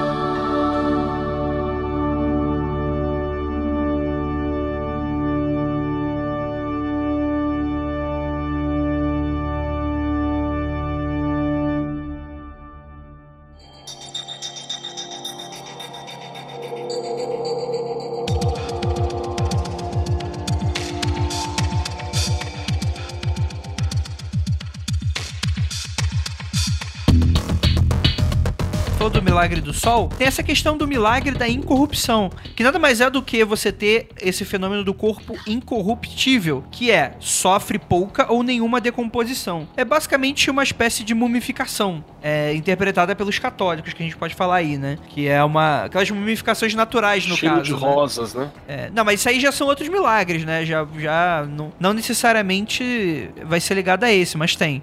Que eu acho, Eu- muito louco. Eu sei de gente que fala que acha essa, essa coisa da incorrupção um grande apego ao, ao, ao corpo material, né? Tipo, pessoa que não consegue desapegar do material, por isso que fica incorrompível o corpo. Ah, sim. É. Não, não, eu concordo que dentro da, da narrativa cristã isso fica meio esquisito, mas dentro da, dentro da definição de, do que, que é milagre daquilo que escapa à ciência, eu acho que Ah, não, com né, vale, né? Sim. Tem uns O- que são muito impressionantes. Sim, o, o Pessota, ele lembra aqui também, né, numa das notas que ele colocou, que normalmente esses milagres onde tem a, a, a incorruptibilidade da carne, eles são é, relacionados a pessoas ou santos agora, né, normalmente, que tiveram contato diretamente com Jesus ou Virgem Maria. Então, tipo assim, a galera que viu ele aqui, Uhum. saca? Eu vi ele. Então, tipo, sei lá, são radioativos e não conseguem, e o seu corpo não apodrece mais, entendeu? Tem uma, uma, uma parada dessa. É diretamente com, com eles a relação. Ele lembra. Como ele é um, É, no, no caso, um esses cara de uma ordem de cavaleiro, é um paladino caído, né? Um anti-paladino, então eu acredito nele. No, no caso de in- incorruptividade, incorruptibilidade, isso daí, né, de não, não corromper, a, a questão é, no, no anterior, de Fátima, a gente, eu coloquei que era um mito, por ter a narrativa. Esses daí, eu comparo ele com as, entre aspas, assim, digamos assim, que eu não teria um, um termo melhor para dizer. Por quê? Porque isso daí, ele não necessariamente. Ele vai ter ali a, a historinha do, do santo ali, da, de como ele né, se tornou santo e como de repente foi encontrado ele ali ainda inteirinho, né? Mas o foco é esse fato dele não se decompor. É esse evento. Isso você encontrar aqui, ali, encontrar em vários pontos, em vários locais. E é aquela coisa que a ciência até que explica, a gente é até interessante né, falar algumas coisas ali, tem a, a, a explicação do, de como que teria acontecido em cada um dos casos, mas fica assim, ah não, mas não explica muito bem, então não tá bem aí científico. Não, explicar, explica, né, cara? o Mas crente, assim, pra quem acreditar, vai falar que ah, não, isso daí não- Entra. não, Não, né? não, entra naquilo que a Tupá falou do, do, do- da fala do Malinowski aí. Que, tipo assim, Ah, não, sim, sim. beleza, aconteceu, aconteceu, a ciência explica que dá pra acontecer isso. Mas aconteceu justamente com. Mas é, o que não aconteceu com todas as outras pessoas que morreram naquele mesmo ano, naquele mesmo lugar, que foram enterradas juntas naquele mesmo cemitério. É, então, eu acho que não, acho que nem precisaria chegar, eu entendi esse ponto, eu acho que não precisaria nem entrar, chegar nesse ponto do seguinte, de alguns vai falar que, ah não, aconteceu, a ciência vai falar, aconteceu por causa disso, de onde foi enterrado ali no solo, não sei o que, blá blá blá. Vai ter até a visão ali científica. Mas aí pode vir o cliente e falar, não, isso daí não tá explicando muito bem, vai ficar aquele impasse de bater de Sempre, frente sempre, claro. né? Então, e isso daí a gente encontra, como eu falei, nos conceitos de paranormalidades aí, no, no assunto que, que sempre tem no, do mundo freak, que acontece, são eventos que acontecem em inúmeros locais diferentes, com pessoas ali diferentes, mesmo que você possa ter, no caso aí dos Santos, você encontra um- um- uma linha, né, condutora deles, mas não é uma história em si, sabe? São eventos. Sim, Então, sim, nesse ponto, enquanto o outro era um mito, esse é uma paranormalidade. Eu preciso Eu- encontrar uma palavra melhor.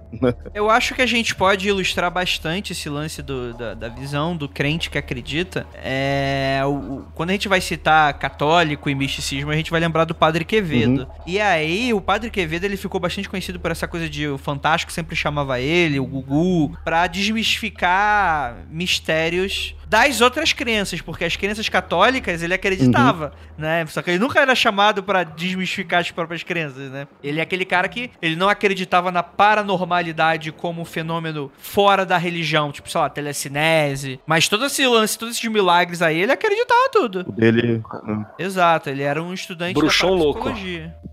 Mas esse daí de ser incorruptível, eu não sei, eu fico meio assim. Sei lá. É que você é ateu, você não acredita que as pessoas são boas de coração. é, então, Léo. ninguém é bom. Tem que acreditar nisso, É cara. óbvio. Não, mas, é, mas isso, é, em parte, é uma certa crítica que eu tenho até com esse termo, sabe? Porque eu pesquisando mais a fundo aí pra pauta, eu vendo não sei onde lá e falou: é, é, isso, eles são incorruptíveis na morte porque foram incorruptíveis em vida. Ó, né? Ah, Bonito qualquer assim. coisa, né? É, mas não, É, é, o seguinte, beleza, ele foi incorruptível em vida, mas na morte, co- como se aquilo ele morrer e se degradar fosse ruim. Isso me incomodou quando eu vi isso. É que a maldade, a maldade é, é tipo um ácido de que te corrói por dentro, Léo. Essa é um pouco a explicação de quando você tem. Porque você tem santos, você tem santos que o corpo inteiro ficou, não foi corrompido, e tem santos que, tipo, só a língua, ou só o coração, ou só a mão. Uhum. Será que é o. Bilal que não ficou da hora, né? Você... O cara, o cara não praticava banheta, então a mão se O salvou, Bilal né, ficou cara? perfeito. E, e isso, é, pro- olha só, mas aí tem aquela parada da narrativa, realmente foi isso. Essa narrativa da galera que tá dentro. Porque, sei lá, se eu sou praticante de qualquer coisa que acha que, que acredita no ciclo natural da Terra, né? Eu, Uhum. sou, eu sou um icano maravilhoso aqui. Eu posso olhar e falar que a Terra está negando se alimentar Sim, destes corpos sim. imundos, né? Sim. Por isso que eles ficam aí inteiros e não vão pertencer ao grande corpo. É, vai da narrativa, é isso que você tá dizendo, né? É, mais ou menos isso, mas não indo pra um, pulando pra uma outra crença, mas pela própria ideia. É isso, mas Não, não, é isso que eu tô dizendo. é, É isso, Mas- só que você é religião no meio. Isso, exatamente. Mas é, essa ideia, porque eu, eu não consigo ver mal em alguém ali se decompondo. Ele pode estar fedido, pode estar feio, mas não é mal. Eu que. Tá porra, claro que não, né, Léo? Porque tudo faz parte da, da crença, né? Então tu não vai ver. Mas isso Quando que me você começar a incomoda. decompor, você me Sabe? fala. Isso que me incomoda. E eu nem acho também que. ah, Não, não, não, calma aí, calma aí, Léo. Calma, não. É, que, é que assim, é, é que também existe aquela crença de que é, a gente não tá lidando com espíritos ou fantasmas que católico não acredita nessas baboseiras. Mas, nos dias do juízo final, vai todo mundo se levantar. Então, acho que isso é um indício de que, né? O, o, tipo assim, não que a pessoa vai se levantar esqueletinho, mas não sei, cara. Católico, me explica como é que funciona essa. É, eu nunca entendi direito essa coisa que sempre que. Eu sempre ouvi que você não podia cremar as pessoas, porque senão, como a terra tem que chorar os ossos, tem que, a terra tem que gemer e chorar os ossos das pessoas pra elas voltarem no dia do juízo, assim. Mas aí, tipo. Porra, mas meu Deus também, né, cara? Ô, coisa aí é- dramática. É, é cara Mas eu nunca entendi, tipo, qual, qual é da parada, assim. porque, Não, tipo, é sei lá. fazer é- teologia com uma frase, né? Tipo, uma frase e tô fazendo teologia em cima dela. Tipo, tô, tô- né? Tá cheio de Uma- gente fazendo isso.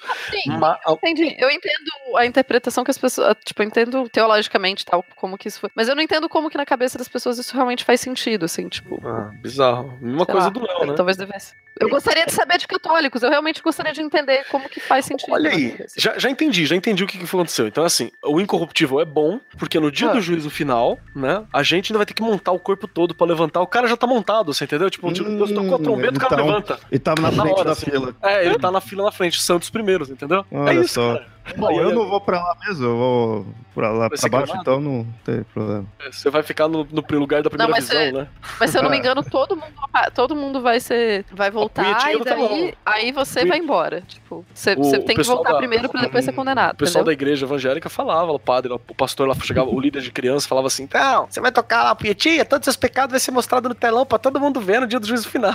E, tipo, imagina, cada pecado. Falava, cara, eu falava. É, eu, tô, eu também tô, eu tô interessada aqui. Que horror, De onde cara. que ela Os tirou evangélicos falavam. Aí, então, não, isso aí era uma coisa assim, tipo, que assustava pra caralho. Era isso e falar que a eternidade tinha um. Como é que era? Ó, a eternidade, você vai sofrer em eternidade. Então você vai sofrer eternidade, e eternidade, imagina um, um pássaro que vem e bica um diamante do tamanho do planeta Terra. Eternidade é quando esse diamante se acabar. Puta, olha o Nossa. pânico que causa na criança. Você tenta falar, caralho, eu vou estar sofrendo. Aí ele vem uma vez por dia, uma vez por ano, tipo, uma vez por mês. Tinha, só pra falar que era tempo pra caralho, você entendeu? E a outra era falar que todos os seus pecados iam ser exibidos no telão pra todo mundo ver no dia do juízo final. Teu pai, tua mãe, teu irmão, teus amigos. Então você fica né, no pânico, assim, ó. Que era pra causar pânico, né? Tipo aquela musiquinha evangélica que o Lucas Pessoa também gosta de compartilhar, que é é. Se você não, não, não, não, adorar a Deus, no inferno queimará, manja, não tem. um- Tá, tá no fim desse, desse programa. Fica a dica pra música. Olha, eu não vou editar e tô falando várias paradas pro Andrei fazer. É, exatamente, exatamente. Bem, vamos lá, vamos lá. Tem, tem uma coisa aqui, olha aí, ó. É, temos aí a Santa Cecília, que teria sido a. Não, Oi, não, foi sem querer, esqueci de mutar o microfone, foi mal. Tá bom.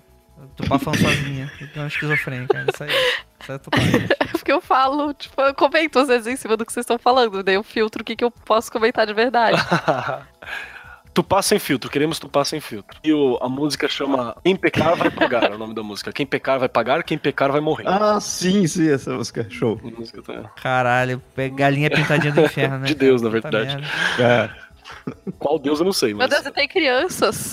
Muito bom, olha aí. Assista, depois no múltiplo. É muito show isso daí. Vamos lá, vamos lá. Bem, é, é, a gente tem o milagre de Santa Cecília, que teria sido a primeira santa incorruptível, que é, seria entre mil. Mil não.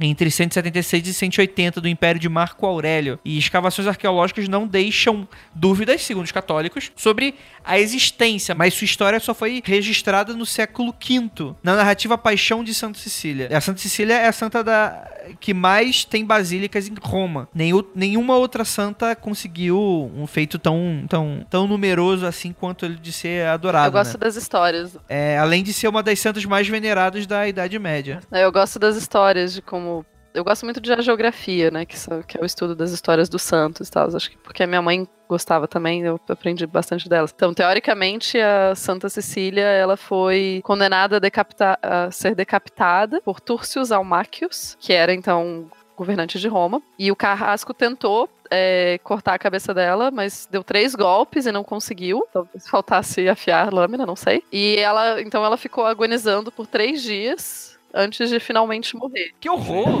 E, e a estátua dela que, foi, que, que tem, né, no- por cima do túmulo, assim, ela é bizarra, porque tá o corpo deitado e a cabeça tá tipo ao contrário, manja, tipo exorcista, assim. Uhum. Ela tá virada pra trás, mano. É. Eu gosto que o Andrei tá chocado, assim. Cara, é- não, assim, mas é porque a igreja católica me dá muito medo, cara. É, Eu acho que não sou só eu, porque, tipo assim, é, é- é tudo, tudo tá lá pra te causar medo, temor e, e- e, tipo, e, e arrependimento, né, cara? Desde o Jesus do SBT, cara. Se é isso que Mas você tá assim- sentindo, é sinal de que tá funcionando, né?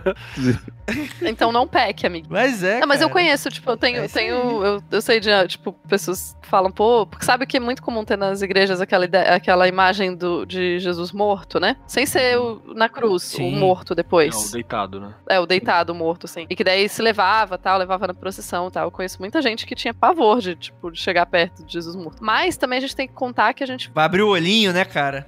Mas a gente tem que contar que a nossa relação com a morte e com, com esqueletos e, e essas imagens mais assim é muito diferente do que era 200, 300 anos atrás. Quando é, a tipo, o contato com esqueletos tal não necessariamente era uma coisa tão aterrorizante em outros momentos da história. Então a gente tem que pensar um pouco antes nisso, assim, de tipo, pô, quando isso foi feito, isso não era pra- feito pra ser necessariamente assustador. Quer dizer, muitas coisas da igreja são feitas pra ser assustadoras, mas nem tudo, tipo, sei lá, a exibição do. É. Era, o objetivo não era te assustar necessariamente, era te lembrar que a, a vida é curta, mas não. Tinha, Te lembrar que você tá fudido, é, né, tinha outras cara? imagens que evocam, né? Não é só o terror, é que o terror foi o que sobrou, né? Sim, é, a nossa. Mas é realmente essa coisa da nossa relação com a morte, né? É, que mudou muito, assim. Eu acho muito interessante esse pessoal que. Esse movimento de. de de tentar trazer uma forma mais positiva de contato com a morte no nosso mundo, assim, hoje em dia. Mas, enfim, esse é outro tema pra gente falar em outro dia, né?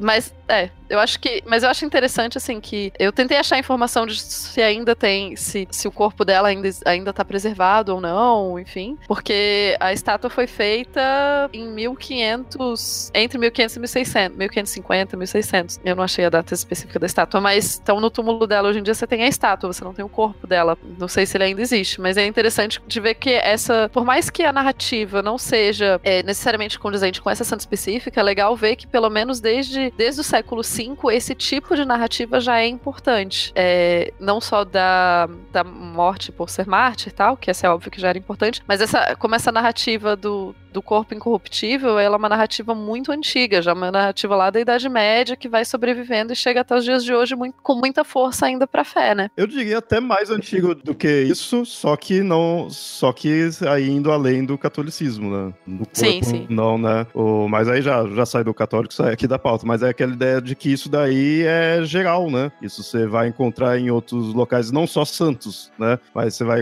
e por ser algo extraordinário, né? mesmo que independente se for sobrenatural ou não, ele é extraordinário, né? Comum Uhum. de ocorrer. E então vai chamar atenção para a religião ali do local, ele vai criar já um, um motivador. Né? E, hum, Caraca, O que foi? Eu tô chorando que tem as imagens do corpo da, da velharada toda aqui. Meu Deus do céu, cara, que A horror. gente vai chegar em um por um, Que Andrei, medo, não cara. se preocupe. Ai, ai, que horror, cara. É, Alerta você de tá- gore? A gente dá ou não? Porque sagrado não é gore, né? Não, mas não É, tem, não é nada muito. Não, não é Sério? agora. Não é agora, só é extremamente perturbador, né, cara? Não, porque, bom, então vamos passar pra, pra Santa Bernadette de Lourdes. Esse da essa- Bernadette. É bom, vai, vamos falar aí que senão eu já Ah, não, estragar. a- Pode entrar, pô. É, a Santa Bernadette de Lourdes, ela faleceu em 1879. O corpo dela ainda está em exposição e é considerado ainda que ela ainda está incorruptível, né? E teórica, parece que ela é realmente uma santa muito famosa porque além de além dos milagres que ela que ela conseguiu que ela fez ela também ela teoricamente teria profetizado a primeira guerra mundial e que obviamente foi vista como um, final, um, um sinal do fim do mundo. Eu também veria a Primeira Guerra Mundial como um sinal do fim do mundo se eu tivesse vivido a Primeira Guerra Mundial. Bom, a primeira exumação do corpo dela foi feita em 1909 e diz que os médicos ficaram surpresos que o corpo não tinha nenhum odor e estava em perfeito estado de conservação. Eu sempre fico meio assim. Pouco suspeito quando dizer perfeito estado de conservação. Qual o É. parâmetro para perfeito estado de conservação? Mas tudo bem. O meu é vivo, eu não sei o deles. né? O meu Acho que tem alguns que nem vivo vai ser. É. mas... Eu sei dos caras. É Bom. bem, morto já estou por Mas dentro. no caso então- dela, parece que a pele dela continuava macia e com a consistência quase normal quando, enquanto eles cortaram, o que seria uma coisa pouquíssimo. é, não facilmente explicável, considerando que ela já estava morta é, em 1909, 79, 1909, 69, 89, 99, Humanas. 30 anos depois. É, e isso, então, foi colocado como uma incorruptibilidade milagrosa. O corpo dela está em exposição ainda hoje, mas foi feita uma. é, Ela tem uma máscara e luvas de, de, de cera em cima do rosto dela para proteger da exposição contra a luz. E a É. foto, tem uma foto bem legal pra gente ver dela. A gente fica meio na crença, né? Que tipo assim, ah, então tá, então tá, tá, tá conservado, né? Mas você não tem como ver, né? Não- Então, eu não É. sei se foi essa ou foi anterior que numa das pesquisas, assim, numa das pesquisas não, numa das. Que eles foram ver ali o corpo, é, encontraram marcas na perna que aparentemente estavam colocando é, negócio pra manter. Cara, eu tô esquecendo todas as palavras. É Deus botando a mão e falando que você tá errado. Bom, então, aí. Eu não sei se foi dessa ou da Santa Cecília, né? Ah, e tinha uma outra que tava. Ela tava sendo. Viram, ela tava coberta com cálcio. Aí é só as Hum. coisas que encontrou pra ficar esse meio, né? Tá, tava Sim, mesmo conservado ou não, né? Conservar isso, essa palavra que tá procurando. Pô, As marcas na, na perna dela mostrava que tinham ins- inserido produtos pra conservar ela. Ah, entendi. Eu acabei com a graça, é, todo mundo ficou mó silêncio. Rolou aí um. Não, não, eu tô. Rolou aí um milagrezinho artificial. Não, não, É. aí de novo o que a Tupá falou. Quem É, não, é, é Aí, essa saída aquele- da Isso daí foi da tangente. Aquele cálcio ali, aquele. Não foi o milagre. O milagre não foi corruptível, foi estar naquelas condições naquele É. momento. Puta, serve pra tudo isso mesmo. É, muito É, eu- pela tangente isso.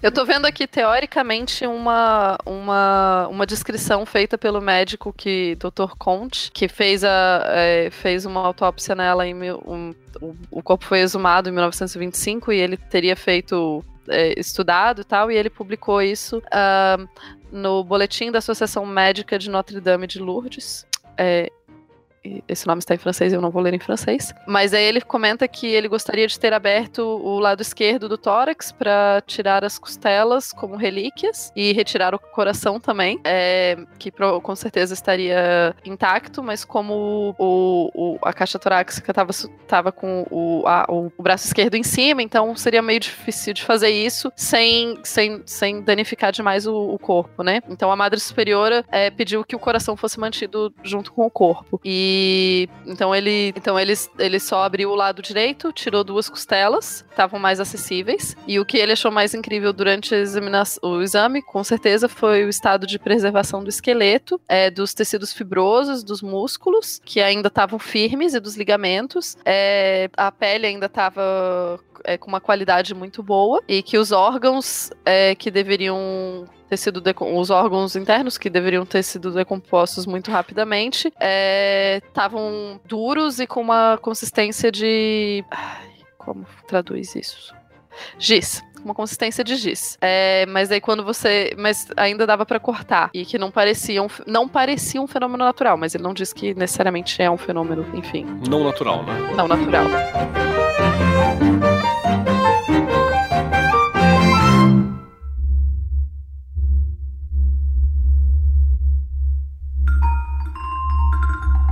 Bem, gente, então a gente falou de bastante milagre. A gente queria ter feito esse cast mais completo. Mas vamos semana que vem fazer uma parte 2. A gente vai falar sobre Santo Sudário, a gente vai falar sobre Padre Pio, a gente vai falar sobre a galera toda. É, então é isso. Gostaria de agradecer muitíssimo a presença dela, da queridíssima Tupa Guerra. Muito obrigada, é bom não estar na geladeira. Por favor, não me deixa lá muito tempo. Você vê, eu tô gripada, é frio. Pode me trazer.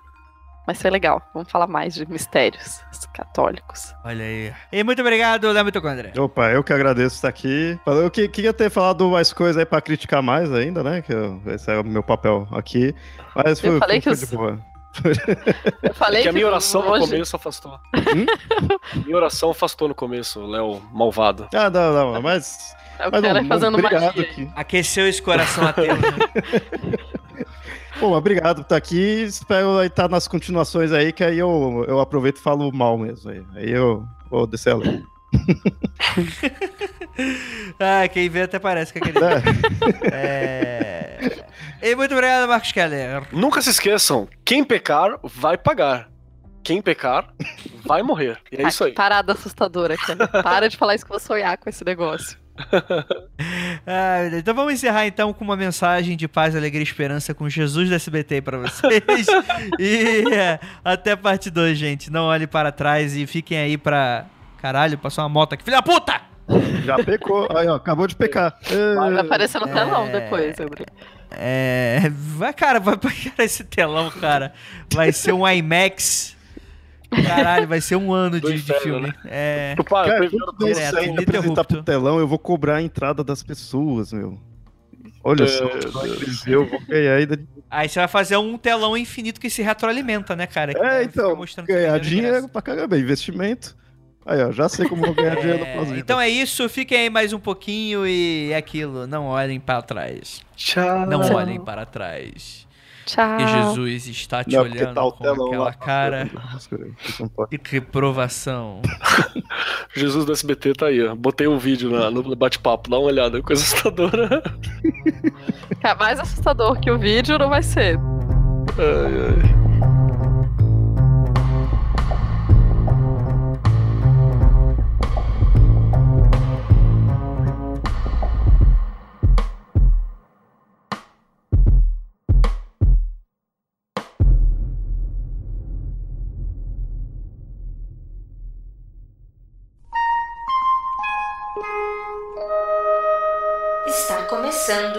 Contatos Imediatos.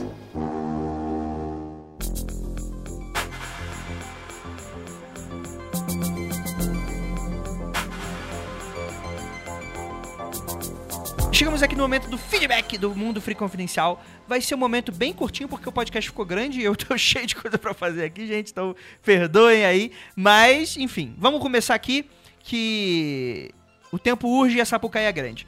Seguinte, episódio passado foi de Sete Além. Cara, foi muito legal ver o pessoal bastante empolgado, alguns nem tanto, com esse episódio que, poxa, bateu um orgulhinho depois que ele foi feito e tal, né? A gente reproduziu um pouco do conteúdo que a gente apresentou ali no São Paulo Mágica, que foi evento que foi em conjunto com o lançamento do livro do Calciferum e que a gente tinha até gravado na época, mas não deu muito certo, o áudio não ficou bacana porque a gente gravou num palco e tal, não tava eu e o Keller ali num, num debate acalorado e acabou não ficando muito muito bacana a gravação, pelo, pelo aspecto técnico mesmo. Então a gente decidiu trazer um pouquinho desse conteúdo, porque, cara, é, particularmente eu acho incrível é, essa possibilidade que a gente tem de discutir um pouco sobre as nossas cidades e essas possibilidades e brincar um pouco com a imaginação e com a nossa, enfim, com a fantasia em si mesmo, né? Bem, o primeiro comentário é do PCNT 42558. É, é, não sei se isso é conta dele de Bitcoin, se for, me dá aí mais Bitcoin. É, mas enfim, é, ele fala o seguinte: Eu não conheci esse mito de Sete Além, surreal demais e eventualidade de planos paralelos coexistirem simultaneamente. Isso é recorrente na cultura pop, e lá eu vejo como isso é tecido como válvula de escape da nossa própria realidade, construindo ora universos onde possamos descarregar nossas frustrações, ou em realidades alternativas distópicas, onde no caso seria uma forma de se constatar. Entre, abre aspas. Olha como tudo poderia ser pior do que está, fecha aspas. Os próprios videogames são existências de usuários focados de imersões desse porte, principalmente com o advento da realidade virtual. Acho que Sete Além seria uma analogia para isso tudo, dessa dimensão fora do nosso alcance físico, mas dentro das nossas férteis e febris elocubrações. Olha, falando bonito. E sobre as incidentais reflexões sociais que acabaram gerando certo atrito nos comentários, acho normal em qualquer colóquio relacionado a obras de cunho reflexivo como o Lugar Nenhum do Neil Gaiman, surgir a transparência política de cada um. E no caso dos podcasts que eu vi até agora, em nenhum deles me senti sendo doutrinado. Acho que preciso relembrar que temos todos os nossos fil filtros de nossa própria opinião e que ficar exposto à opinião dos outros não vai nos lobotomizar. É, primeiramente, agradecer muitíssimo o seu comentário, é, não só por ter gostado, é, mas também por, enfim, ter adicionado isso no final. Que eu achei importante, assim, porque é, é, realmente eu vi que algumas pessoas ficaram desconfortáveis com certas colocações feitas no podcast, o que me é muito surpreendente, porque ao meu ponto de vista, não fomos partidários para nenhum lado. Pelo contrário, a- é, o nosso sentido, nossa, nosso objetivo era causar um pouco da reflexão e fazer com que nós abríssemos os olhos relacionados às coisas que estão em volta da nossa cidade. E eh, faz parte da realidade brasileira. A gente falar sobre isso, né? Então a gente invariavelmente vai acabar falando, quando a gente vai falar de cidade brasileira, a gente vai acabar falando sobre comunidade, sobre é, bairros mais ricos, sobre shopping center, sobre esse tipo de coisa. E me é muito esquisito que esse tipo de conversa que a gente acaba tendo, que nenhum momento foi imposto pra vocês, acabe gerando dúvidas com relação a- aos nossos objetivos escusos dentro do podcast, né? Porque, particularmente, eu concordo bastante com o que o, o, o ouvinte está falando sobre essa questão. Vocês podem até nem concordar com o que a gente está falando. E é normal, né? Contanto que a gente não esteja aí propiciando um discurso que ele é mentiroso, que ele é rasteiro, ou enfim, que ele é problemático de alguma forma, você pode até nem concordar com ele. Mas, enfim, é- é- é- é, ninguém aqui tá sendo doutrinado, meu Deus do céu, cara. É, pa- gente, galera, por favor, pare com isso, por favor. É um pedido que eu faço a vocês. Enfim, bora lá para mais um comentário. O Dan Valles ele fala o seguinte: Ótimo tema esse podcast, Freaks, como sempre. Deixei para ouvir enquanto trabalho de madrugada. Esse tema me lembrou um pouco um conceito bem forte em Doctor Who, a tecnologia alienígena de filtros de percepção. Na série, várias vezes eles explicam que diversas raças extraterrestres usam em seus esconderijos um campo de percepção que a maioria dos humanos distraídos simplesmente não conseguem não ignorar. E nosso mecanismo natural para manter a sanidade mental também opta por não querer pensar nisso, rendendo algumas cenas interessantes, como o personagem passar durante anos no mesmo caminho para o trabalho e nunca ter percebido que determinada casa, ou até mesmo pessoa, morasse durante anos na casa e ignorar completamente que havia uma porta a mais no corredor. Em um episódio específico no final da nona temporada, Face the Raven, o doutor e seus amigos estão procurando uma vila alienígena em Londres. Eles sabem qual é a quadra e endereço, mas devem passar várias e várias vezes para anotar em que ponto eles ficam distraídos ao encontrar. É só olhar a mesma rua em um ângulo diferente pro habitual para perceber que o beco era simplesmente muito maior do que eles pensavam. Cara, é, eu eu cheguei a assistir, assistir as primeiras temporadas de Doctor Who, eu não cheguei nessas últimas, é, sinceramente eu não sou muito fã da série. Apesar de eu concordar que tem muitas ideias muito brilhantes ali e que muitos episódios são fantásticos. É, mas, cara, isso e- e- me até surpreendeu um pouco porque eu abordo isso bem no Calcifero, né? É, eu espero que ninguém esteja falando que o Dr. Who tá doutrinando ninguém. Mas que é um conceito que eu acho interessantíssimo é, né? Eu costumo falar que o medo, o medo e as nossas crenças e a fé e tudo isso, tudo isso que tá do nosso inconsciente, no nosso subconsciente, até na nossa realidade, aquilo que a gente sabe e percebe, geralmente se esconde nas lacunas do que a gente tem como realidade comum e natural. E aí vem o termo antinatural, o supernatural, o sobrenatural. E é interessante que, por mais que hoje em dia a gente já saiba que não existem nada nas florestas, no fundo dos oceanos, nas cavernas, a gente transportou isso para o desconhecido que nos é habitual hoje, que é o quê? É, é- é- pode ser alguma coisa que esteja nos confins do espaço, alguma coisa que esteja bem no fundo da sua mente, sei lá, se você for pegar o Inception. É, e até mesmo nesse, nesse lado, né, de você brincar um pouco com a sua percepção. A nossa percepção é, é- é alterada e tem coisas que se escondem por ali porque querem se manter escondidas. Isso eu acho um discurso bem interessante que se aproveita muito dessa discussão que a gente teve nesse episódio. O último comentário da noite é da Ticiane Sassi. Ela fala o seguinte: Parabéns pelo programa, adorei o tema e os relatos. Aproveito para indicar um livro que segue essa premissa de cidade do meio. É a fantasia moderna barra medieval, se chama Glen Raven. É do Mario Zimmer Bradley e está longe de ser a melhor das obras dele, mas é um bom entretenimento. E sobre esse relato, creio que já ouvi coisas do gênero. Acho que a questão de lugar entre mundos está enraizado na cultura popular e nas crenças ao redor do mundo, talvez pela necessidade humana de dar forma a coisas que, em nosso mundo, não conseguimos provar que existem. É como se fosse a explicação mais simples para tudo que é sobrenatural. Veio de algum lugar que não vemos no- normalmente, mas que está aqui. Não é o céu, não é o inferno, não é outra dimensão. É tipo a versão inconsciente do nosso mundo, um lugar onde se guarda todo tipo de loucura que se passa pela nossa cabeça, que não é necessariamente boa ou ruim, mas existe. Acho que está no meio Lovecraftiano também. Uma coisa que é anterior, ancestral. Enfim, o tipo de coisa que não precisa existir de verdade para ser interessante. E por que não? Válida. Cara, esse ano é muito bacana. Acho que você resume bem o, o podcast em si. Eu, eu, particularmente, sou bastante fã desse tipo de coisa. Que é um pouco dessa jornada de ressignificação do mundo e da gente, poxa, ver as coisas legais dele, né? E a gente redescobrir coisas e repintar coisas, né? Não deixar o mundo cinza, como, enfim, é, é, é, muito comum a gente caindo na nossa rotina, a gente acabar deixando, né? E por que não brincar em que, enquanto estamos na nossa rotina, coisas estranhas acontecem ao nosso redor, né? Esse é o discurso, por exemplo, que eu já tinha citado aqui do meu livro. É, então é muito interessante.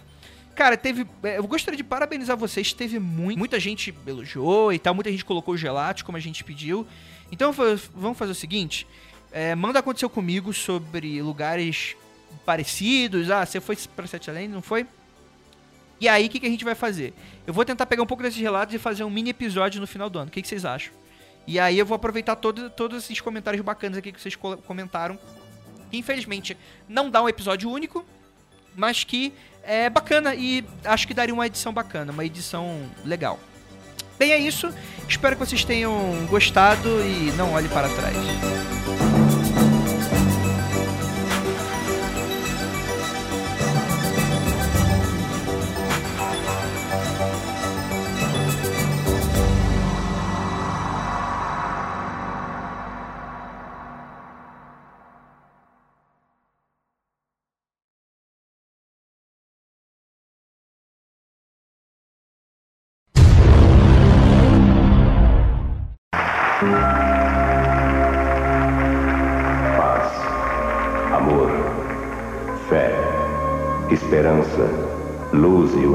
São apenas palavras. Não são apenas palavras. Você tem certeza que já Você fez tem tudo que podia pelo seu já fez semelhante? Você seu lembra de cor, cara? Pense bem, Pense bem. pois um E- dia vamos pois nos um dia encontrar. vamos E eu gostaria encontrar. muito de chamá-lo de meu E filho. eu gostaria muito de chamá-lo de meu filho.